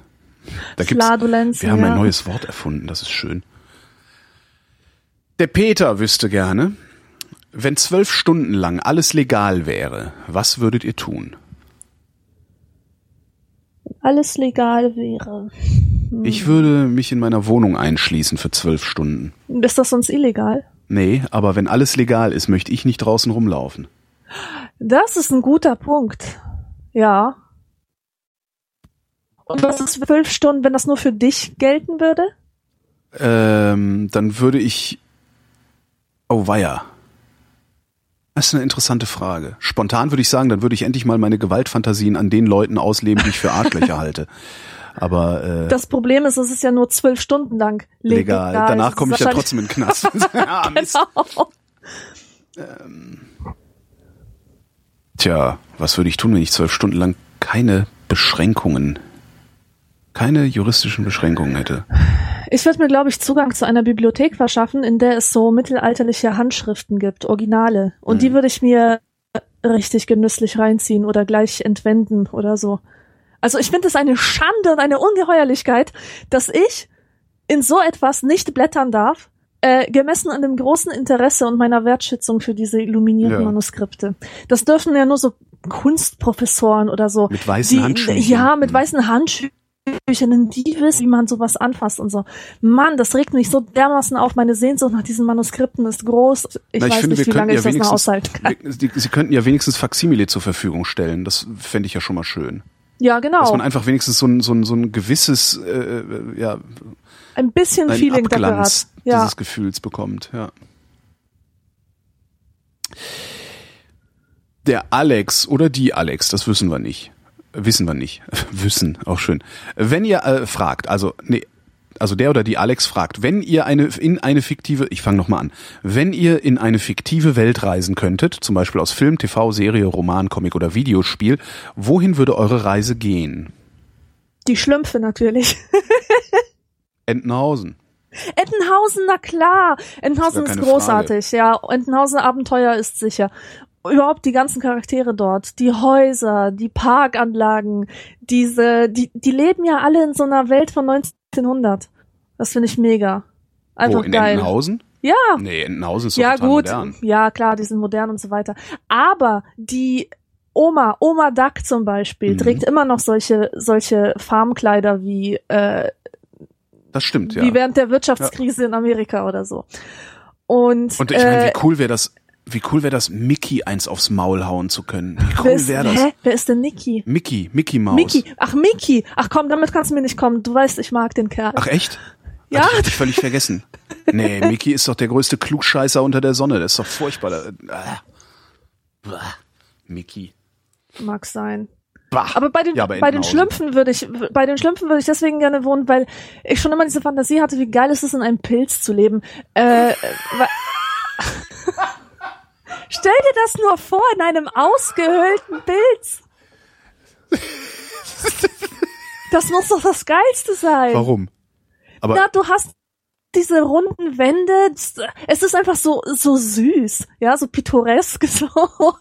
Ich weiß nicht, kennst du vielleicht noch diese, früher gab es solche Kioske ab und zu, die sind jetzt aber im Aussterben begriffen, Ja. diese Pilzkioske, an denen Milch ausgeschenkt wurde. Ja, stimmt. Es gab Fliegenpilzkioske. Ja, Fliegenpilzkioske, genau. Voll schön. Da würde ich gerne wohnen. In einem Fliegenpilzkiosk. Ach, das wird sich doch sicherlich irgendwie machen lassen. Vielleicht ist ja unter der Hörerschaft jemand ähm, mit, mit Zugang zu so einem ausrangierten Fliegenpilzkiosk und wäre bereit, dir dann Kontakt herzustellen oder dir einen ausrangierten Fliegenpilzkiosk zu überlassen. Was auch geil ist, sind ja diese riesen Erdbeeren, die auf der Straße rumstehen, Jo. in denen Erdbeeren verkauft Erdbeeren verkaufen. werden. Oder Spargel Also, äh, oder beides. Hm. Also in einer Erdbeere leben oder in einer Seifenblase, das wäre auch was. Ich hatte mal ein Kinderbuch, wo ein Mädchen tatsächlich in einer Seifenblase lebte. Ähm, extrem cool. Und als ich zehn Jahre alt war, da war ich so besessen von der unendlichen Geschichte, von dieser ganzen Welt da, dass ich tatsächlich nicht weint habe, weil es mir nicht gelang herauszufinden, wie man da reinkommt. Also ich habe den Gedanken nicht ertragen, dass es den Elfenbeinturm nicht wirklich gibt und dass das alles von irgendwelchen Filmfuzis erschaffen wurde. Das hat, das hat mich echt in, in Krisen gestürzt. Doch, doch, echt, den, den Elfenbeinturm gibt's, den Elfenbeinturm gibt's, da sitzen die Wissenschaftler drin und äh, die tun Ja, immer ja, nur so, als gäb's Konzept. den nicht. Ja. Nee, nee, den gibt's wirklich. Die tun, die erzählen uns das nur, weil die nicht wollen, dass wir da auch reinkommen. Meinst du? Mhm. Ich werde dieser Sache nachgehen. Ich bitte darum. In einem Pilz leben. Nee. Ich weiß nicht. Also, es hätte schon was, wenn man irgendwie so ein Grundstück hätte, wo so ein Pilz, eine Erdbeere und so, weißt du, so ein bisschen Scheißdreck halt, so komische Sachen halt, Bushäuschen, so nebeneinander, so, so, weißt du, so aneinander geflanscht irgendwie stehen und dann so dein Haus bilden. Das wäre ganz lustig. Obwohl, man wäre dann ja schon so ein bisschen so ein Aus, also man würde wahrscheinlich wie ein Aussätziger behandelt, ne? Da kommt die Erdbeerfrau wieder, Ja, ja, ja. die verrückte Katzenlady. Die mit der Erdbeere. Hier, es gibt eine großartige äh, Künstlerin aus Wien, von der ich letztens gehört habe. Also ich weiß nicht, ob sie wirklich so großartig ist, aber das, was ich über sie gelesen habe, war cool. ist eine Malerin, die Adolf Hitler. heißt, Ähm, nein, nein, nein. Nicht. Wie heißt die denn? Die heißt Rasolia. Und die lebt in einer Wohnung, wo sie die Möbel an die Decke genagelt, ha- genagelt hat. Das heißt, du gehst rein und hast das Gefühl, ihre ganze Wohnung steht auf dem Kopf. Und ähm, die näht sich auch selber Kleider aus Slip-Einlagen und so ein Scheiß. Ah, Aber die macht das nicht irgendwie, um äh, so anders irgendwie zu sein. Und äh, das ist eine Frau, die hat die Hauptschule abgebrochen, die hat keinen Schulabschluss und ähm, die ist einfach Künstlerin pur. Die hat nie beschlossen, Künstlerin zu sein, die war es einfach immer. aha. Und ähm, Kann es nicht auch sein, dass sie einfach nur vollkommen bekloppt ist? ja, das kann sein. Das Wie kann heißt die nochmal? Parasolia ist ihr Künstlername. Parasolia. Ich guck mir das mal im Internet Die an. ist auch die, die legt auch, die arbeitet am Theater in der Maskenbildung und ähm, was ich krass fand war, die wohnt halt in Wien und sie sagt, dass sie extrem angegriffen wird auf der Straße. Also Mhm. Weil sie ein äh, Kleid von, aus Damenbinden von, ja, von Omas beschimpft, von irgendwelchen Assis geschubst, Dann ist es Kunst. Äh, weil die Wiener einfach auch ein Volk sind, das mit solchen Freaks nichts anfangen kann. Ja, die, die, die drücken sowas von sich weg. Also in Berlin hätte sie nicht solche Probleme. In Berlin würde sie vergöttert werden. Oder was heißt vergöttert? Die würde ignoriert werden Genau. wahrscheinlich. Ja, aber wenn sie, wenn sie beschimpft wird, dann ist es Kunst. Das ist gut. Ja. Okay, wie bin ich jetzt drauf gekommen? Weiß ich auch nicht wegen, äh, Ja, die könnte auch Wegen in einer Pilze. Erdbeere in wohnen. der Die, Erdbeere die könnte in einer In Erdbeere einer wohnen. tapezierten Erdbe in tapezier in einen tapezierten Erdbeerkühlschrank. Der Johannes äh, wüsste gerne. Kennst du dich eigentlich von allen am besten oder sitzt du vielleicht im toten Winkel? Ja. Hm. Hm. Also man hat ja immer einen privilegierten Zugang zu sich selbst. Also kein anderer kann wissen, wie es ist, ich zu sein. Richtig. Das ist, das ist sicher. Aber die Außenwirkung ist wieder eine ganz andere Geschichte. Also ich finde, dass das selten übereinstimmt, das Selbstbild und das Fremdbild. Natürlich. Wobei, also ich, ich habe schon eine ganz gute Vorstellung davon, wie mein Fremdbild ist. Ähm, und ich habe auch eine gute Vorstellung davon, dass es nicht meinem Selbstbild entspricht. Ja. Ja, das ist schon mal gut, wenn man das weiß. Äh, ich habe aber keine gute Vorstellung davon, was mein Selbstbild ist. Mhm. Das ist ja so, so glaube ich, kann man das kann man das ganz gut zusammenfassen. Also ich weiß, wie ich auf andere wirke. Ich weiß, dass das nicht so ist, wie ich bin. Oder natürlich ist es immer auch, es ist immer auch so, wie man ist, aber halt nicht nur so, wie man ist. Ich bin aber nicht sicher, ob ich weiß, wie ich bin. Mhm. Weil dazu lerne ich, dazu lerne ich zu oft noch zu viel Neues. Ja. Und du kannst auch, weißt du, wie viele Leute es gibt, die sagen, ja, wenn jetzt der Krieg ausbrechen würde, also wenn ich in der Nazi-Zeit gelebt hätte, natürlich hätte ich Juden in meinem Keller versteckt. Ja, sicher. Aber das kannst du nicht wissen. Nee. Du warst in dieser Situation nicht und du kannst absolut keine Aussage darüber treffen. Natürlich nicht. Das darum, also ich, ja, das die gleiche, die, die gleiche Debatte kannst du sogar, kannst du auch auf die Stasi anwenden. Na klar. Ich hätte da nie mitgemacht. Ne? Doch hättest du. Hättest du und weil, ne, weil kannst du das halt nicht ausstellen. Darum finde ich ja zum Beispiel, ähm, damit mache ich mich auch gerne unbeliebt und oft unbeliebt, wenn ich das sage. Ich finde, man sollte, äh, es ist jetzt lang genug her, dass wir den Stasi-Mitarbeitern verzeihen könnten. Wir sollten denen verzeihen als Ja. Gesellschaft. Wir sollten sagen, wir verzeihen euch. Klar, wenn das jetzt dann irgendwie so Arschgesichter sind, die äh, die ganze Zeit behaupten, sie waren nicht bei der Stasi und waren dann, dann kommt raus, sie waren es doch. Den verzeihe ich halt nicht, weil das sind Lügner. Ja? Äh, aber wenn jemand sagt, ich kenne so Leute, die sagen, ja natürlich habe ich da habe ich da mitgemacht, ich wollte diesen Job da haben und ich hätte den nicht gekriegt, wenn ich den nicht regelmäßig Berichte geliefert hätte. Ja, ist halt asozial. Tut mir leid. So, dem, ich, so Leuten muss man doch verzeihen können. Ich tue mich Natürlich. natürlich leicht damit, weil ich komme aus dem Westen. Äh, ich bin nicht bespitzelt worden, glaube ich jedenfalls. Also ich wüsste nicht warum. Ähm, ich weiß jetzt nicht, wie es den Opfern dieses Regimes geht, ob die das auch könnten. Das ist ja immer die Frage. Also eigentlich müssen ja die Opfer verzeihen. Obwohl, nee, Ja. eigentlich muss die ganze Ja. Gesellschaft verzeihen und den Opfern dabei helfen, äh, ähm, klarzukommen. So rum müsste Ja. man es eigentlich machen. Ja. Naja, und äh, was mir sonst noch dazu einfällt, ist, mh, äh, es wird gefährlich, wenn andere Leute meinen, dich besser zu kennen, als du dich selber kennst. ja, ist immer super, ne? ähm, das- Das ist was ganz, ganz Hässliches, finde ich. Ja. Also äh, früher zum Beispiel haben Leute mir gesagt, ich hätte keine Persönlichkeit. Und das hat mich total getroffen, weil ähm, ich war einfach nur still. Das, ja, genau. Das ist halt auch so eine super Aussage. Du hast keine Persönlichkeit. Oh mein Gott, wenn ich in den Spiegel sehe, blicke nichts. Meine Augen sind schwarze Löcher. Das ist halt totaler Schwachsinn. Sowas überhaupt nur zu denken ist schon. Das ist, Ja. Ja, aber ich meine, weißt du, falsche Schlüsse ziehen aus einem Verhalten, Ja. das sie einfach nicht verstehen. Ja, ja. Ich war ein Mensch und daraus äh, folgte keineswegs, dass ich irgendwie langweilig, uninteressant oder ohne Persönlichkeit äh, wäre. Aber es wurde mir eingeredet. ja, ja. Ja, das, das, das, muss, das, das muss man ja machen, wahrscheinlich sogar, um, um auch wieder sich abzugrenzen. Also man, man in dem Moment, ich, ich muss mich ja irgendwie von dir abgrenzen. Äh, und das kann ich halt sehr gut. In, also in, ich muss mich von dir abgrenzen und ich möchte mich ja natürlich auch gerne irgendwie aufwerten. Und das mache ich am besten, indem ich dich abwerte und Ja. dann sage, ja, die hat halt keine Persönlichkeit. Genau. Aber ich habe ja Persönlichkeit und nicht nur das. Äh, ich bin sogar so supi, dass ich erkenne, wenn jemand anders keine Persönlichkeit hat. Ja, genau. Das ist halt schon Ja. äh, äh, schwierig. Das ist, ich finde, das ist auch so ein Phänomen, das man sehr gut äh, in, in Social Media Kanälen äh, Ja, kann. auch, Das ist halt so auch so, das ist halt auch, wo, wo, wo Leute wirklich glauben, sie äh, könnten auch nur ansatzweise eine Aussage über dich treffen, weil sie lesen, was du twitterst. Mhm. Ja, ja. So, so. Oder auch immer diese Komplimente, die eigentlich keine sind. Genau. Weißt du? Wenn, also, wenn irgendjemand sagt, boah, du bist voll intelligent oder so, dann, dann denke ich mir immer nur, und ich bin intelligent genug, um zu bewerten, wie intelligent du bist. Weißt du, das ist eigentlich die Aussage, was, äh, ähm, Ja, das, was sie dann, Stimmt. ich bin intelligent, um zu beurteilen, dass du intelligent bist. Oder ich bin schlau genug, um zu beurteilen, dass dein Text schlau ist. Ähm, mag ja sein. Ja, Ja. aber also was ich sagen will, ist, dass solche Komplimente keine richtigen Komplimente sind, weil irgendwie immer so sowas sowas gönnerhaftes ähm, oder oder hier was ich was Na, ich ja echt liebe, ne, das mu muss ich jetzt mal ansprechen. Als ich den Podcast mit dir angefangen habe Mhm. zu machen, kamen ständig E-Mails bei mir an mit Lob und immer mit dem Vorsatz, also anfangs war ich ja ein bisschen skeptisch. Aber. Mhm. Immer. Mhm. Immer. Und ich habe mich jedes Mal gefragt, haben die eine Ahnung, wie das bei mir ankommt? Nein, das äh, haben die Das nicht, ist sonst kein das, Kompliment. so- es- es- haben sie nicht, sonst würden sie es nicht schreiben. Also das ist äh, ja ja.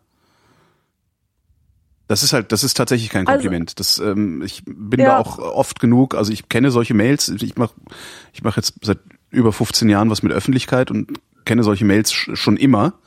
in allen möglichen unterschiedlichen Formulierungen und, und aus, aus unterschiedlichen Richtungen. Äh, das ist, nein, das wissen die nicht. Es gibt Leute, es gibt einfach genug Leute, die so, ich sag mal, sozial inkompetent sind, dass sie nicht begreifen, dass sie eigentlich gerade dabei sind, dich zu verletzen oder es zumindest versuchen äh, oder zumindest äh, einen Hebel angesetzt haben, mit dem sie dich verletzen könnten, je nachdem, wie dick Ja. dein Fell ist.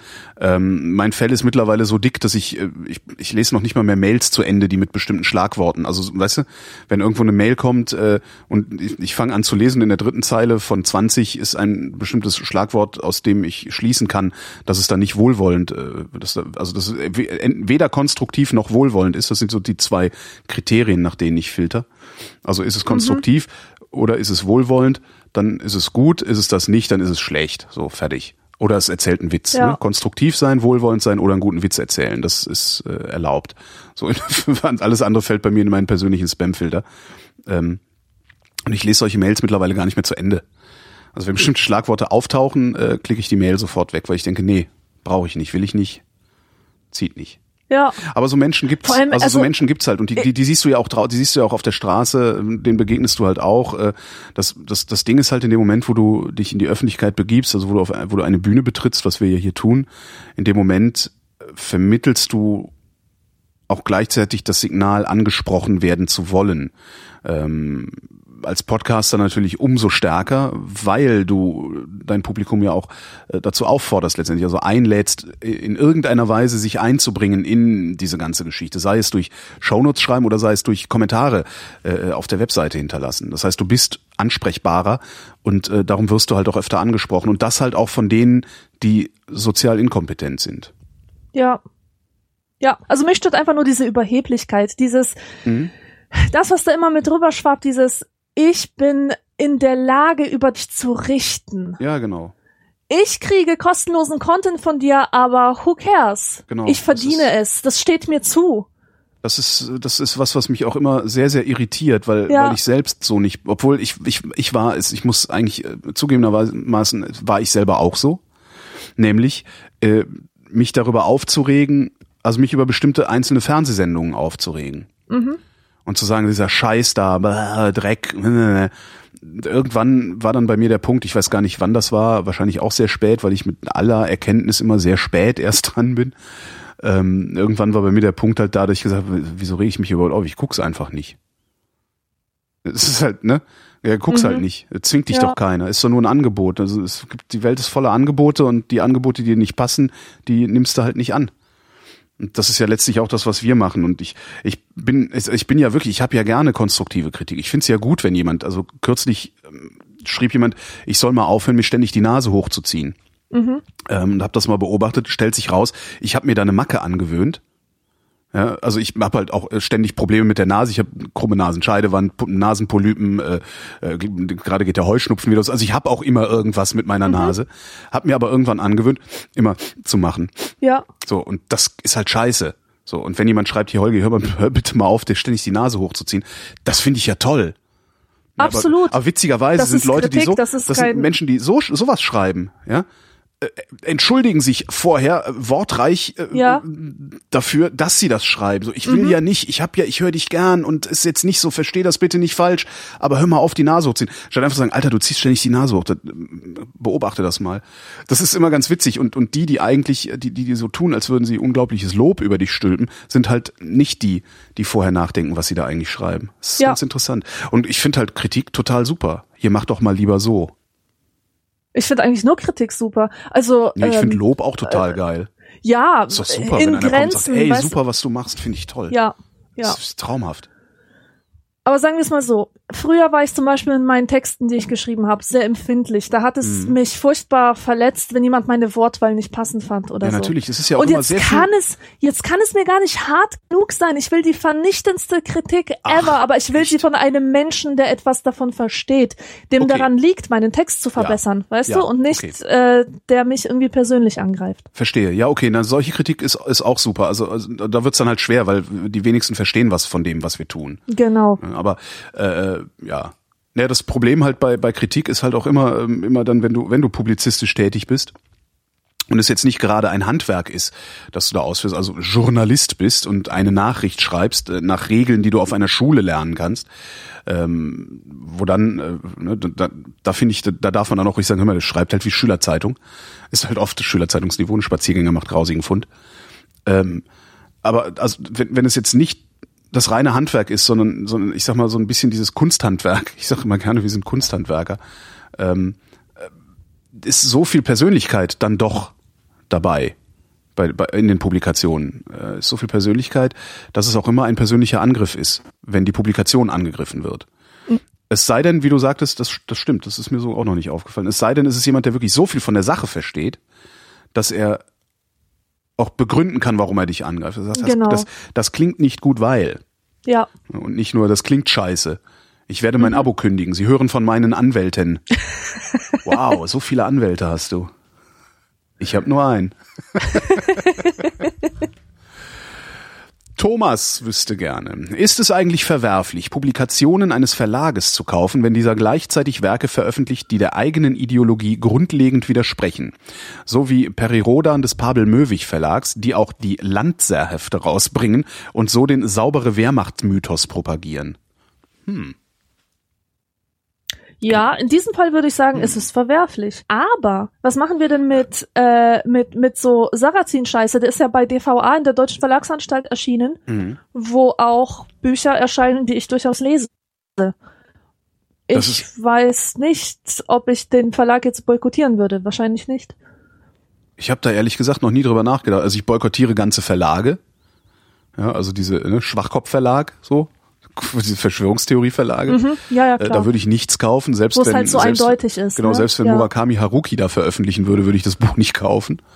Ähm, puh, ist echt eine schwere Frage. Also vielleicht, hm. Da muss ich echt länger drüber nachdenken. Weil, weil ich möchte bitte, dass der Verlag, also ich möchte bitte, dass ein Verlag, der sowas, so, so, so einen Dreck wie Sarrazin publiziert, daran pleite geht.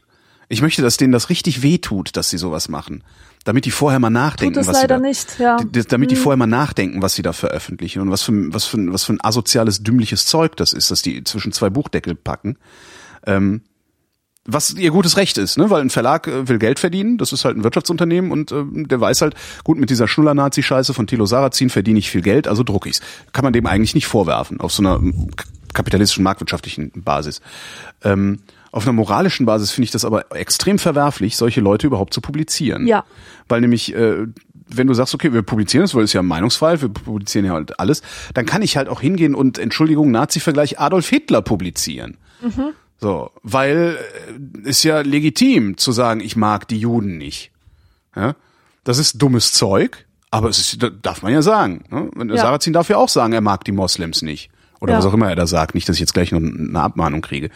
Äh, das, ich, ich finde, dass es zur publizistischen Verantwortung gehören sollte, solche Leute wie Thilo Sarrazin eben nicht zu verlegen und zu sagen, wenn du deinen Rassismus-Scheiß hier ablassen willst, dann druck's gefälligst selbst. Ja, oder druckst bei einem Verlag, der dafür bekannt ist. Genau, Und, und nicht genau. irgendwie. Das ist äh, wirklich, hm. Aber wie kriegen wir es hin, dass es, dass es, dass es, äh, ja, wer war das? DVA? Wie kriegen wir es hin, dass es DVA so richtig wehtut, dass sie so einen Scheiß publizieren? Hm.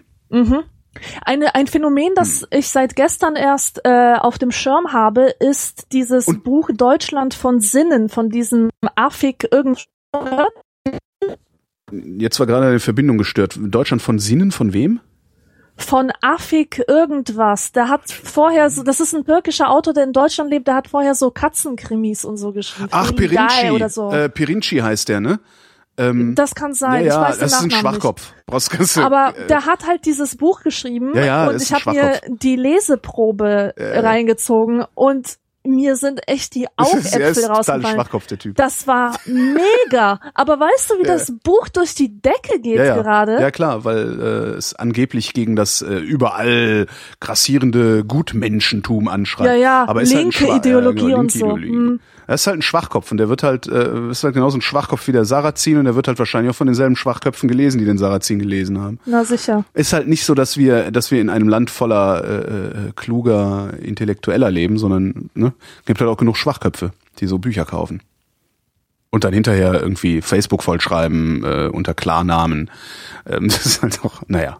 Nee, das Schlimme, das Schlimme bei diesem Verlagsding, das ist halt, das ist halt auch so eine Ambivalenz. Ne? Einerseits hast du einen Verlag, das ist ein Wirtschaftsunternehmen, die sollen Geld verdienen, das ist auch gut so. Und ähm, äh, Sarrazins Quatsch äh, querfinanziert natürlich auch Bücher, die nicht so gut laufen und in Mhm. denen vielleicht sinnvolle Dinge stehen. Äh, so gesehen ist das wieder gar nicht so schlecht. Ähm, was ich aber wirklich schlimm finde, ist diese Bigotterie der Verleger, äh, die immer so tun, als wären sie die kulturellen Wächter des Abendlandes. Wollte ich gerade sagen. Ja, Ja, und dann aber bei so ein Kultur Buch unterwegs. rausbringen. Also das Mhm. ist halt, das, das funktioniert halt nicht. Ne? Entweder du bist anständig oder, oder nicht. So, und wenn du, wenn du Marktwirtschaft machst, äh, kannst du die gerne rücksichtslos machen. Ohne, ohne irgendwelche moralischen Koordinaten. Das ist, finde ich, finde das völlig in Ordnung. Im Übrigen. Also, das ist halt, so ist das halt, ne? Wenn ein Konzern, ein Konzern ist halt per se amoralisch. Punkt. So. Und das darf er auch sein, weil er ist ein Konzern. Der soll aber nicht so tun, als hätte er irgendein moralisches Koordinatensystem. Das ist es eigentlich, was mich daran ärgert. Und darum sollte man vielleicht gar nicht die Bücher verbieten, sondern die Verleger öffentlich beschämen. Äh, nicht verbieten, die, die, Verla die, die Verlage nicht boykottieren, sondern die Verleger öffentlich beschämen. So, das fände ich cool. Ich weiß nicht, wie man das macht. Dazu müsste dann äh, vielleicht das deutsche Feuilleton mal irgendwie ein bisschen Eier entwickeln. Äh, aber ist ja auch eher schwierig, da noch irgendwie ein paar Sachen, ja. Mein Gott, war das. Also, nächste Frage. Hm? Lanzer. Wer liest so einen Scheiß? Lanzer. Der Osten. Unglaublich. Der Florian wüsste gerne, welcher Name ist bisher am häufigsten in den Fragen vorgekommen? Trifft der Name mit der Häufigkeit in eurem Bekanntenkreis überein? Ich weiß, ich habe ja immer der Martin im Kopf. So, Stimmt, wenn, ich die Martin. Der Mann, der Martin ist halt der, der es immer wissen will. Der Martin will wissen. Der Martin ist der Bernd der Vrindheit. ähm, ich überlege gerade. Ich, boah, ich weiß es nicht. Nee, keine Ahnung. Ich hab keine Ahnung. Und wie ist das denn mit deinem Bekanntenkreis? Welcher Name kommt da am häufigsten vor? Äh, ähm, ähm, äh, Markus und Sabine. Würde ich jetzt so spontan sagen. Bei mir sind es Carsten und Katrin. Es ist Hammer. Sämtliche, mit denen ich zu tun habe, heißen Katrin oder Katharina. Und ich kenne so viele Carstens, hatte schon mit so vielen Carstens was zu tun, dass, also, es ist wirklich erstaunlich. Und das sind nicht nur so Carstens aus Ich kenne meiner Generation, sondern auch ältere Carstens. Also ich kenne Ullis viele kenn Ullis. Also. Ulrich und Ulrike kenne ich auch reichlich. Mhm. Vielleicht ist es sogar Ulrich und Ulrike und nicht Markus und und und was habe ich gesagt Sabine, obwohl Markus und Sabine ist wahrscheinlich aber hm. Aber echt eine schöne Sache. Was ist der häufigste in deinem Bekanntenkreis vorkommende Männer- und Frauenname? Finde ich ein schönes Spiel. Ja. Fast so gut wie das berühmte Namensagspiel. Was ist denn das Mann? Sa äh, Das berühmte Namensagspiel. Das ist total cool. Das finden alle erst doof und dann machen aber alle mit, weil man kann da sehr viel Spaß mit haben. Das berühmte Namensagspiel geht so. Also ich fange an und sage den Vor- und Nachnamen einer berühmten Person. Ja?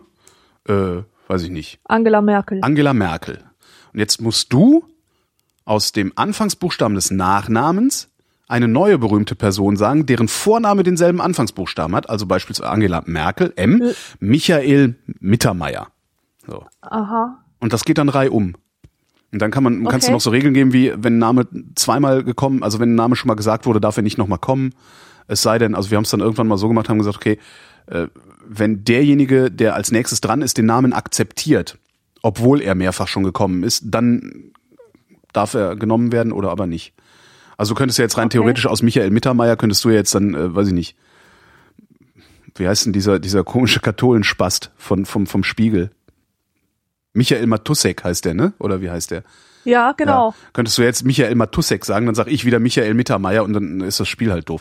Aber man kann Ja. da sehr schöne Sachen Aber machen. Kann warte mal, sehe ich das richtig, dass man immer dabei ankommt, dass der, äh, dass diese Berühmtheit, ähm, dass der Vorname und der Nachname mit demselben Buchstaben beginnen? Nee, muss ja nicht. Du kannst ja, wenn du Michael Mittermeier dann sagst, also ich sag Angela Merkel, du sagst Michael Mittermeier, dann sag ich halt Martina Navratilova, Ach so, okay, du weil du hast halt jetzt nur solche Nils. Alliterationen gesagt, okay. Ja. Mhm. Und Benjamin Blümchen. Ne? Also du kann, man kann das schön ausweiten und man kann dann halt auch irgendwann, also ich mache mir dann, wenn, wenn ich das Spiel mal angestoßen habe in größerer Runde, mache ich mir gerne den Spaß daraus, nur noch Diktatoren zu sagen. Weißt du, so. Oder irgendwie so, also Diktatoren und ähnliche äh, äh Sachen, so Schwerverbrecher und so. Mhm. Pol Pot, immer gern genommen, wenn du was mit P. Ja. ja, das ist das berühmte Namensagspiel und ein, ein Partyspaß für Jung und Alt. Ich spiele das sehr, sehr gerne. Mhm. Mal sehen. Das kann man bestimmt auch gut so als Einschlafspiel machen. Weiß ich gar nicht. Nee, weil hab, das ist halt in der Regel führt halt dazu, dass man irgendwann sich kaputt lacht, weil es kommen halt so. immer mehr Namen, an die man äh, ja, ne? Ich so Roland Kaiser, Roland, der lebt noch. Also so, das ist halt äh, Okay. Äh, ja. Also ich mache sowas sehr gerne wirklich als Einschlafübung, dass ich irgendwie versuche, das ganze Alphabet durchzugehen und mir zu jedem Buchstaben drei Männernamen, die altertümlich klingen, auszudenken oder so. Und dann konzentriere ich mich irgendwann so sehr, dass ich schlafe. Funktioniert irgendwie. Also, müsste ich mal ausprobieren. Also das ist mir jetzt eher fremd. Hm. Ich befremde dich. Sie ist eine sehr befremdliche junge Dame. Ähm, der Tilo wüsste gerne, Schaut ihr euch englischsprachige Comedians an, wie zum Beispiel Bill Burr, Louis C.K. oder Jimmy Carr? Welchen findet ihr am lustigsten? Also ich schaue es mir nicht an, Nein? weil Stand-up ist irgendwie nicht so meins. Ah, ich schaue es mir an. Mag ich, mag ich halt nicht so. Ich schaue es mir an und wen finde ich denn am lustigsten? Ich puh, schwierig. Ich finde Louis C.K. ziemlich ziemlich gut weil der, der legt so seinen Finger in so Wunden. Also der, der weiß ich, hast du Louis C.K. schon mal gesehen? Ich habe ihn schon tausendmal gesehen. Okay, ja. der erzählt ja viel von sich selbst. Er erzählt ja viel über seine Unzulänglichkeiten. Und ich finde das ja toll. Ich mache ja auch am liebsten Witze über meine Unzulänglichkeiten. Und das macht er halt auch. Und er macht das halt, also ich mache es halt spontan. Immer wenn mir eine Unzulänglichkeit auffällt oder im Wege steht, mache ich einen Scherz drüber. Und Louis C.K. hat es halt geschafft oder hat sich mal die Mühe gemacht, sich hinzusetzen und aus seinen Unzulänglichkeiten richtiges, äh, richtige Nummern zu machen. Und das gefällt mir sehr, sehr gut. Also ich mag das sehr. Ähm, Sarah Silverman finde ich gut. Amy Schumer finde ich toll. Ja, doch, Amy Schumer ist sehr, sehr lustig. Hm? Kenne ich gar nicht. Ich kenne nur Amy Poehler. Kenne ich nicht. Amy Farrah Fowler kenne ich. Oh. Kennst du Peter Serafinovic? Nee. Doch. Du Echt? kennst doch Look, äh, du kennst doch Look Around You. Ja. Das ist der Moderator. Oh, der mit. und, und der ist so großartig. Ich finde einfach alles geil, was der macht. Weißt du, der produziert auch elektronische Musik. Echt? Der twittert total lustig, der macht saulustige Vines. Ähm, das ist ein echt cooler Typ. Kann ich nur empfehlen. Okay. Den, das, den muss ich mir mal in Ruhe äh, dann, dann mal genehmigen. Der ja. Moderator von Look Around You ist auch cool, oder? Stell dir mal vor, du bist der Moderator von Look Around You. Wie geil. Der hat aber auch so ein geiles Gesicht. Ich liebe das Gesicht von dem. Ich kann das gar nicht beschreiben, wie, wie super ich das finde. Mhm. Es, es gibt, manche Leute haben ein Gesicht, in dem sich so viele Gesichtsausdrücke parodieren lassen. Ja, und, und, und, andere sehen genau halt das. aus wie Simone Tomalla. Ne? Wer ist das? Ist äh, diese Tatort-Kommissarin, die dann mal von diesem, wie hieß denn dieser Fußballtyp, die, die war mal mit einem Fußballtypen zusammen, der hat ihr äh, einmal eine Runderneuerung irgendwie bezahlt. Und die ist halt so voller Plastik, dass sie keinen Gesichtsausdruck mehr kann. Das ist echt sehr schön. Die, die macht halt immer ein Duckface. Auweia. Also sie ist, ja. sie ist hübsch, aber sie macht halt immer ein Duckface. Also, äh, ja, das ist ein bisschen tragisch. Ja, und guck, Till Schweiger kann auch nur Augen auf und Augen zu. Ja, Augen auf, Augen zu. Oder? Ja. Das ist auch wirklich, ich, Til Schweiger halte ich auch wirklich für den am stärksten überbewertet, überbewerteten Absolut. Darsteller äh, der Republik. Also das ist, also ja, mit Veronika Ferres, die halte ich auch für sehr überbewertet, aber zieht halt. Diese dumme Kuh, die aussieht wie eine Kartoffel, hör mir auf. Ich finde die so scheiße. Zieht aber. aber ne? setzt, oh. setzt Veronika Ferres in den Film, setzt den Schweiger in den Film und die Leute gucken es sich an und darum aber geht warum? es. Jeder hasst Veronika Ferres. Jeder hasst sie. Ich habe noch niemanden getroffen, der sie irgendwie toll gefunden hätte, außer außer vielleicht Nein, du hast äh, halt noch nie mit Hera Lind oder, so. oder Christine Kaufmann. Nee, nicht Christine Kaufmann. Wie hieß die, wie heißt denn die andere? Wie heißt denn die Veronika Ferres der ARD? Da gibt's doch auch noch eine. Äh, Wie hieß die denn? Das war so eine, so eine dunkelhaarige, die auch immer irgendwie, die war halt in der, hieß, hieß die Christine Kaufmann? Nee, die hieß nicht Christine, Christine Neubauer. hieß die. Und die war, das war, die war, es war so eine, so eine Pummelige und die war eine sehr, sehr hübsche eigentlich. Und dann hat sie irgendwie gesagt, so jetzt speck ich ab. Und jetzt sieht sie scheiße aus. das hat sie jetzt davon. Ja, hammergeil. Weißt du, an wem mich das erinnert? Das, Oh, ich habe Veronika Mars gesehen. Kennst du Veronika Mars? äh, kenne ich ja. Äh, ich war im Kinofilm. Ähm, und die hat irgendwie entweder irgendwie gerade entbunden oder oder war gerade schwanger oder irgendwie sowas. Jedenfalls ist Veronika ein bisschen dick geworden und sieht, das sieht total super aus. Mhm. Hui, hui, hui, hui, hui. Also darüber kann ich nichts sagen, aber ich, ich muss das mal ansprechen, Ja. weil das echt ein krasses Thema ist. Wenn Leute Schönheitsmaßnahmen an sich vornehmen, wo sie dann doof aussehen, zum Beispiel die Sibel Kekili, Ja, die türkische ähm, hat die? Schauspielerin Pornos. ja, das weiß ich. ja, und danach ähm, gegen die Wand ja, ja. Und, und, jetzt die. Fremde und so weiter. Ja, und sie hat auch eine Rolle in Game of Thrones Ah, als äh, Hure Shay.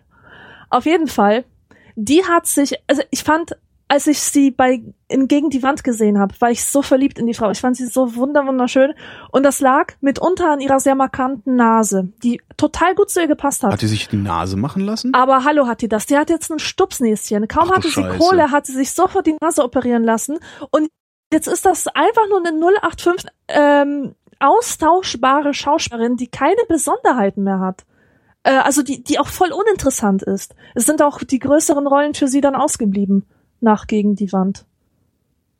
Tatsächlich, ich, ich gucke gerade im, im, im Netz aus ein paar älteren Bildern, hat die eine viel größere, viel markantere Nase. Ja. So, Also bei der, das ist so ein typischer Fall, wo, wo boah, ist die doof. Ja, tatsächlich, tatsächlich, die neue. Nase sieht. äh, Siebel, du siehst nicht mehr gut aus. Ne, sieht immer noch Ja. gut aus, aber ist Ja, halt, es, sieht halt, ja, mit der alten Nase, ja, viel besser. ja. Das ist ja echt ein Ding. Ist mir gar nicht aufgefallen. Ach, schade. Naja.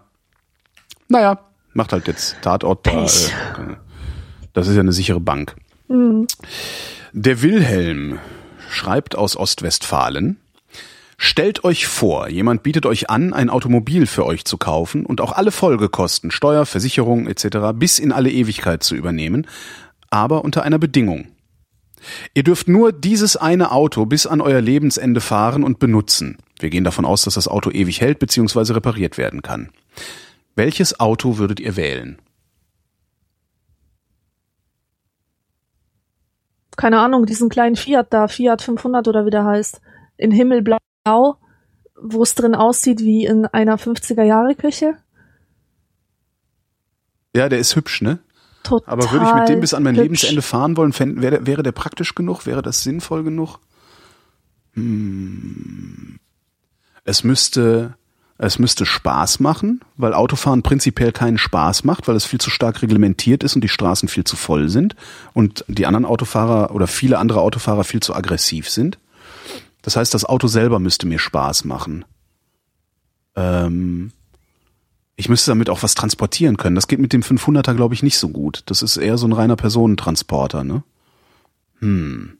Ja, Welches Auto würde ich bis an mein Lebensende fahren, mit dem ich dann auch Spaß hätte? Und ich muss für die Kosten nicht aufkommen. Hm.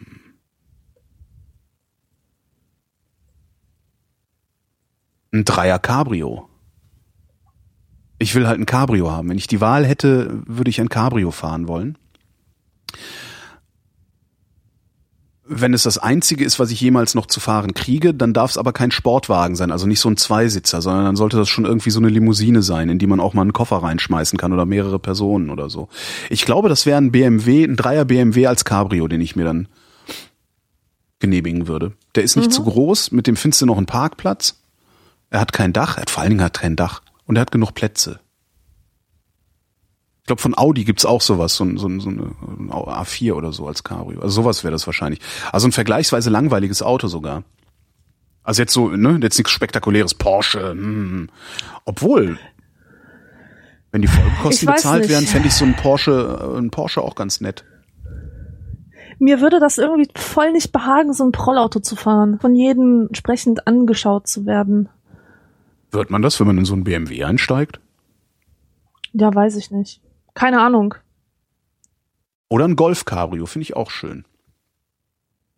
Also ein Cabrio. Ich, es wäre ein Cabrio. Ich würde halt mal gucken, was es so für Cabrios gibt und dann würde ich mir ein Cabrio holen, weil ich will ein Cabrio haben. Verdammt. Ich blöder, ich, echt, mach mal ich hätte mal, Frage ich hätte mal meinen alten, meinen alten Ford verkaufen sollen, als ich dafür noch, als er noch was wert war und mir davon ein Cabrio holen sollen. Jetzt habe ich einen alten Ford, der nichts mehr wert ist und kein Cabrio. Der Tobias schreibt. Cześć Alexandra, hallo Holgi. Hier eine Frage, die an euer beider Spezialwissen sich richtet. Zur Beantwortung sind sowohl Alexandras Kenntnis der polnischen Literatur vonnöten und auf der anderen Seite Holgis einschlägige Erfahrung mit Drogen. Aha. Wenn man euch Murti-Bing-Pillen anböte und euch in vollem Umfang und ihr euch in vollem Umfang bewusst seid, was das Zeug bewirkt, würdet ihr sie dann nehmen oder lieber darauf verzichten? Wenn man euch Murti-Bing-Pillen anböte. Was sind denn die Murti-Bing-Pillen? Das, ähm, Murti- das habe ich schon mal gehört. Das sind, kannst du das so vorstellen wie bei Matrix? So eine Ideologiepille? Also, der Typ kann sich ja entscheiden zwischen zwei, ne? Ja. Also, ob, ob er die Wahrheit sehen will oder ob er in der Illusion verbleiben möchte. Mhm. Und ich glaube, diese Multi-Bing-Pillen sind die Ideologiepillen, die dir eine Welt vorgaukeln, die ähm, in dir keine Widersprüche auslöst. Das heißt, du bist im Grunde happy, happy und harmonisch drauf. Die Frage ist, willst du das? Also im Grunde äh, geht es um die Frage, ob du lieber ein glückliches Schwein oder ein unglücklicher Mensch sein möchtest. Äh, inwiefern Schwein? Also Schwein Na, im Sinne mm. von, äh, ich benehme mich wie ein Schwein den anderen Nein, gegenüber? Nein, aber das, das ist doch, das ist doch so eine alte philosophische Frage. Will man lieber sozusagen auf diese reflektierenden Fähigkeiten des, des Menschlichen verzichten und dafür ein animalisches, ein naturwüchsigeres, ein glücklicheres Leben führen? Oder sagt man, nein, ich möchte mein Gehirn nutzen und ich möchte die Wahrheit sehen, auch wenn sie mir nicht behagt? Interessante Frage. Ähm. Hm. Aber ich glaube noch so ein paar Jahre, ich würde die Pille noch ein paar Jahre hier liegen lassen und dann würde ich sie schlucken. Mhm. Und dann einfach irgendwie das letzte Drittel meines Lebens in totaler Zufriedenheit äh, vor mich hin zu dämmern. Zu dämmern, genau.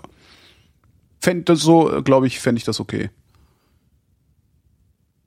Ich weiß gar nicht. Ich glaube nämlich auch, dass das so die richtige, der richtige Weg für Menschen ist, ähm, auf jeden Fall eine sehr kritische und unglückliche Phase zu haben und sich dann für die Illusion zu entscheiden. Ja, genau. Frei. Und nicht auf gar keinen Fall in die Illusion bereits hineingeboren werden, weil dann bröckelt nämlich alles Ja, und ist für immer verloren. ja. Murti-Bing-Pillen, woher kommen die denn? Äh, Also aus welchem polnischen Litera, aus welcher polnischen Literatur?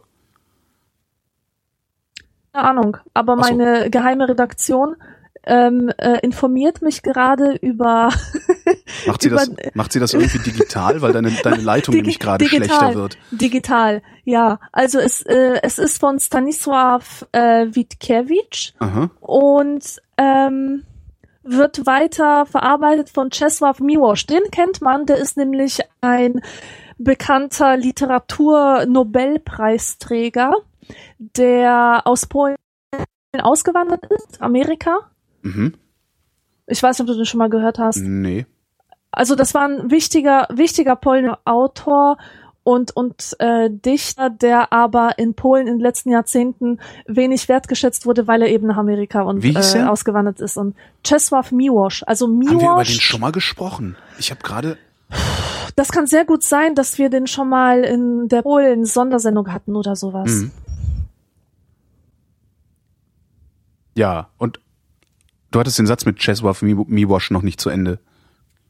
Ähm, ja, dass, Aber dass, dass der in ich glaube sogar, dass er so ein bisschen mit dem Stalinismus kokettiert hat, bevor er nach Amerika gegangen ist. Auf jeden Fall, also, also meine Mutter mag den nicht so. Die, die meint, dass seine Gedichte total sozialistisch seien. Also so, weißt du, der Arbeiter wird glorifiziert Mhm. und, und alles so, so ideologisch verkitscht. Alle, Ich, alle haben äh, Hämmer, Hämmer in der Hand und wahnsinnige ja, Muskeln, genau, freie genau. Oberkörper, die mit Öl verschmiert sind von den Maschinen, Ja. die geschmiert werden mussten. Der Jonas wüsste gerne. Die drei Fragezeichen oder TKKG? Keine Ahnung, diese beiden Sachen sind total an mir vorbeigegangen. Oh, ja, ich, äh, die drei Fragezeichen. TKKG war mir zu doof. Habe ich zwar gelesen, ein paar von, oder? Ja, ein paar davon habe ich gelesen, aber fand ich mal doof. Die drei Fragezeichen sind die coolen.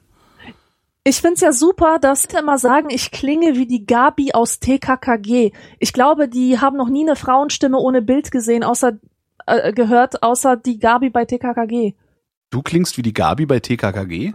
Ja, angeblich. Ich finde überhaupt nicht. Und das haben mir die Leute schon total oft gesagt. Aber es gibt auch Leute, die finden, dass du genauso klingst wie Tim Pritloff. Ich? Wie Tim Pritloff? Ja. Ja. Wie geht das denn? Es gibt Leute, die können, es gibt Leute, die können bei euch, bei euren Sendungen nicht unterscheiden, wer jetzt redet, weil sie einfach nicht so ein, Das kann man, äh, das nicht die gibt's doch Fähigkeit haben, nicht. äh, Stimmen gut zu unterscheiden. Oh, Krass. Aber das, also das, das ist ja krass. Hätte ich jetzt nicht gedacht, weil ich dachte eigentlich, dass Tims und meine Stimme doch sehr voneinander unterschieden, äh, sehr voneinander verschieden sind. Hm. ja, aber es gibt eben Leute, die keine Stimmen auseinanderhalten können, so wie Wusste ich gar nicht. Unfähigkeit, irgendwie Gesichter zu unterscheiden oder so. Mhm. Nee, wusste ich gar nicht, dass es das gibt. Lass mal sehen. Der Jan fragt, warum sagen so viele Menschen auf gut Deutsch gesagt, bevor sie ein Schimpfwort oder ähnliches sagen? Also zum Beispiel auf gut Deutsch gesagt ist das ganz große Scheiße mit dem Euro-Rettungsschirm. Ja, gute Frage, habe ich mich auch schon oft gefragt, was das eigentlich soll. Ich weiß, ich weiß es echt nicht. Das ist ja auch nur so eine Floskel für, wenn man mal ehrlich ist. Ja. Weil der Deutsche ist ja immer ehrlich. Ja, aber Pünktlich, warum ehrlich, ordentlich. Aber ich kann länger als Sie. Äh, aber warum auf gut Deutsch? Warum genau diese Wortwahl? auf gut Deutsch. Weiß ich nicht. Okay, ähm, gucken wir mal historisch. Wie hat man historisch gesprochen? Sehr lange her, es war sehr, es ist sehr lange her, da war die Hochsprache Latein und Französisch. Und das Deutsche war eher für die Prolls. Vielleicht kommt es von daher noch? Ja, das plausibel. Ich sag's jetzt mal auf Deutsch, Scheiße. Ja, ja, ja, parce que genau. je vie. Ne? So, kann ja sein, dass sie das Ja, irgendwie- das ist ja so wie, wie die Ausländer immer auch, wenn sie sich unterhalten, äh, auf der Sprache, die nicht ihre ist, aber die Schimpfwörter dann doch in ihrer eigenen Sprache sagen. ja. Weißt du, dass, äh, also sie fluchen mit ihren eigenen Mutterausdrücken sozusagen. Vielleicht kommt das ja daher irgendwie, ja. Ja.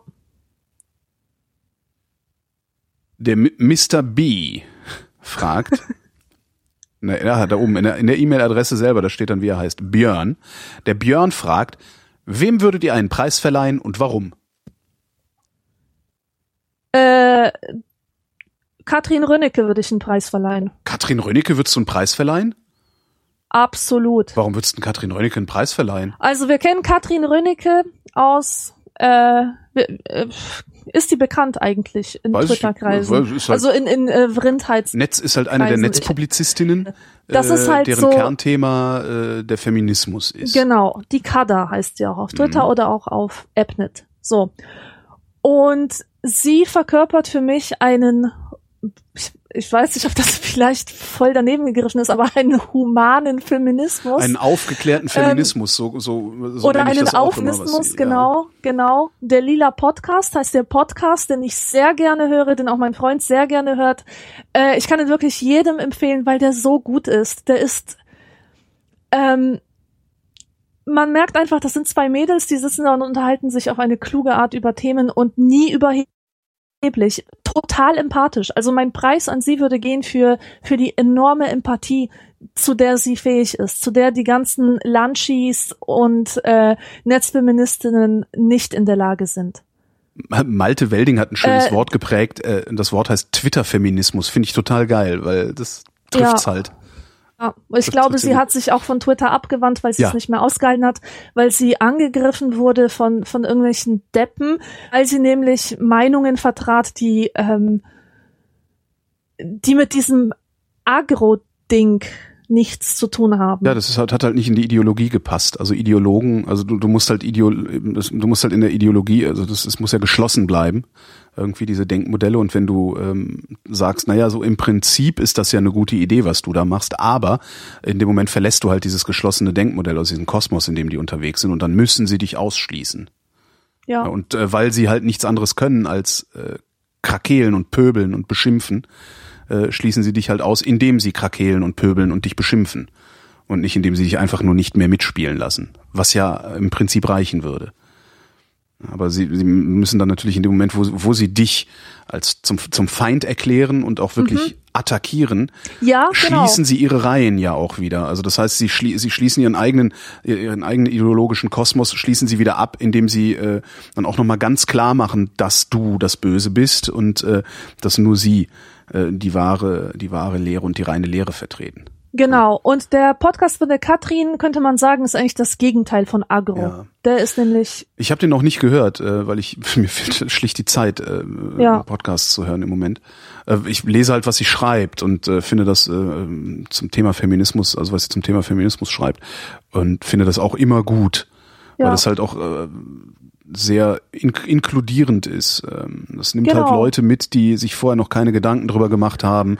Ähm, ja, das stimmt schon. Also die, ja, ich weiß, ein Preis verleihen, ich finde Preise verleihen prinzipiell immer ein bisschen komisch. ja, ist doof. Und irgendwie Äh. ist es auch ein bisschen abwertend sogar, weil, äh, wenn du dir anguckst, was für Deppen diese ganzen Preise bekommen, Ja, diese genau. Integrations, äh, in, äh, Quatsch, in, ja doch, Integrationspreise und und Multi-Engagementpreise, das sind die allerletzten Deppen und so ein Preis sagt dir gar nichts aus. Aber wenn ich jetzt sozusagen meine Wertschätzung Ja. ausdrücken müsste, dann ist sie die erste, die mir einfällt. So, das ist eigentlich alles. Mhm. Das ist wirklich ich überlege, ich überlege die unterstützenswert. ganze Zeit, äh, wem ich einen Preis verleihen würde.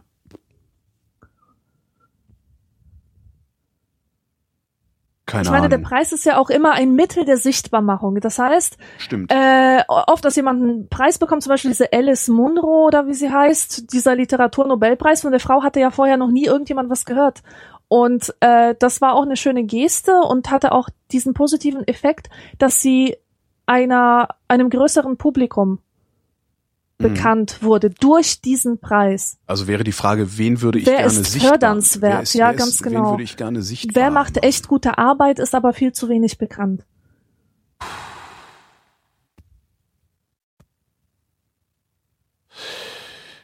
Äh. Ärzte, die Menschen behandeln, ohne nach einer Krankenversicherung zu fragen. Mhm. Ich mache das jetzt mal so so abstrakt. Also Ja. das ist ja so eins eins mal eins, eins der eins der Ziele, an die ich Geld spende regelmäßig, ist ja äh, so eine so eine Vereinigung, die heißt Malteser Migrantenmedizin. Ähm, und die behandeln halt Leute. Wir haben halt angefangen mit Migranten, aber behandeln halt Menschen, die keine Krankenversicherung haben und äh, f- fragen halt auch nicht nach Karte und Geld und so. Ich glaube, sowas würde ich gerne öffentlicher machen. Also ähm, ja, aber mir fällt jetzt keine Person ein, ehrlich gesagt. Also ich, ja. Nee, weiß ich nicht. Gut, dann richtest du eine Stiftung ein, wenn du mal Geld hast Ja. für diese Ärzte. Ja, das würde ich tun. Ja. Mhm. Sowas fände ich halt cool. Eine Klinik betreiben, eine ganze Klinik zu betreiben, eine Stiftung zu haben, die eine Klinik betreibt, in der Leute ohne Krankenversicherung behandelt werden. Das wäre geil. Ja. Das wäre echt geil. Hui. Es folgt die obligatorische Höflichkeitsfrage von Leisure. Und die lautet, äh, wie geht's uns denn heute? Prächtig geht's mir. Es ist Frühling. Man muss zwar ständig niesen, aber das Grün überall erfüllt mein Herz mit Gesundheit und Glück. Außerdem habe ich Helge Schneider gesehen letzte Woche, ähm, was, was auch immer wieder ein, äh, ich weiß nicht, so ein, so ein, so ein fröhliches i-Tüpfelchen draufsetzt. Ja, ich kann auch nicht klagen. Der Frühling ist in Berlin noch nicht so ganz angekommen. Es wird zwar warm, aber ist noch nicht so, es, es sprießt noch nicht. Das dauert hier bei uns im Osten äh, ja immer ein bisschen länger, äh, bis wir Frühling haben. Aber man merkt's halt. Also ich bin auch, äh, äh, es ist einfach irgendwie, man, man fängt wieder an zu leben irgendwie Ja. nach, nach, nach, nach den kalten und, und eher kurzen Tagen.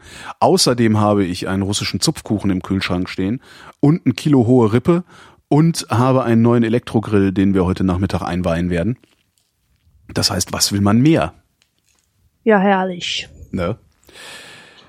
Dann äh, sprechen wir uns noch, möglicherweise sogar in 14 Tagen. Ja, hoffentlich. Ja, das war die Vrindheit. Vielen Wir Dank danken, für, Zuhören. wir danken für eure Aufmerksamkeit.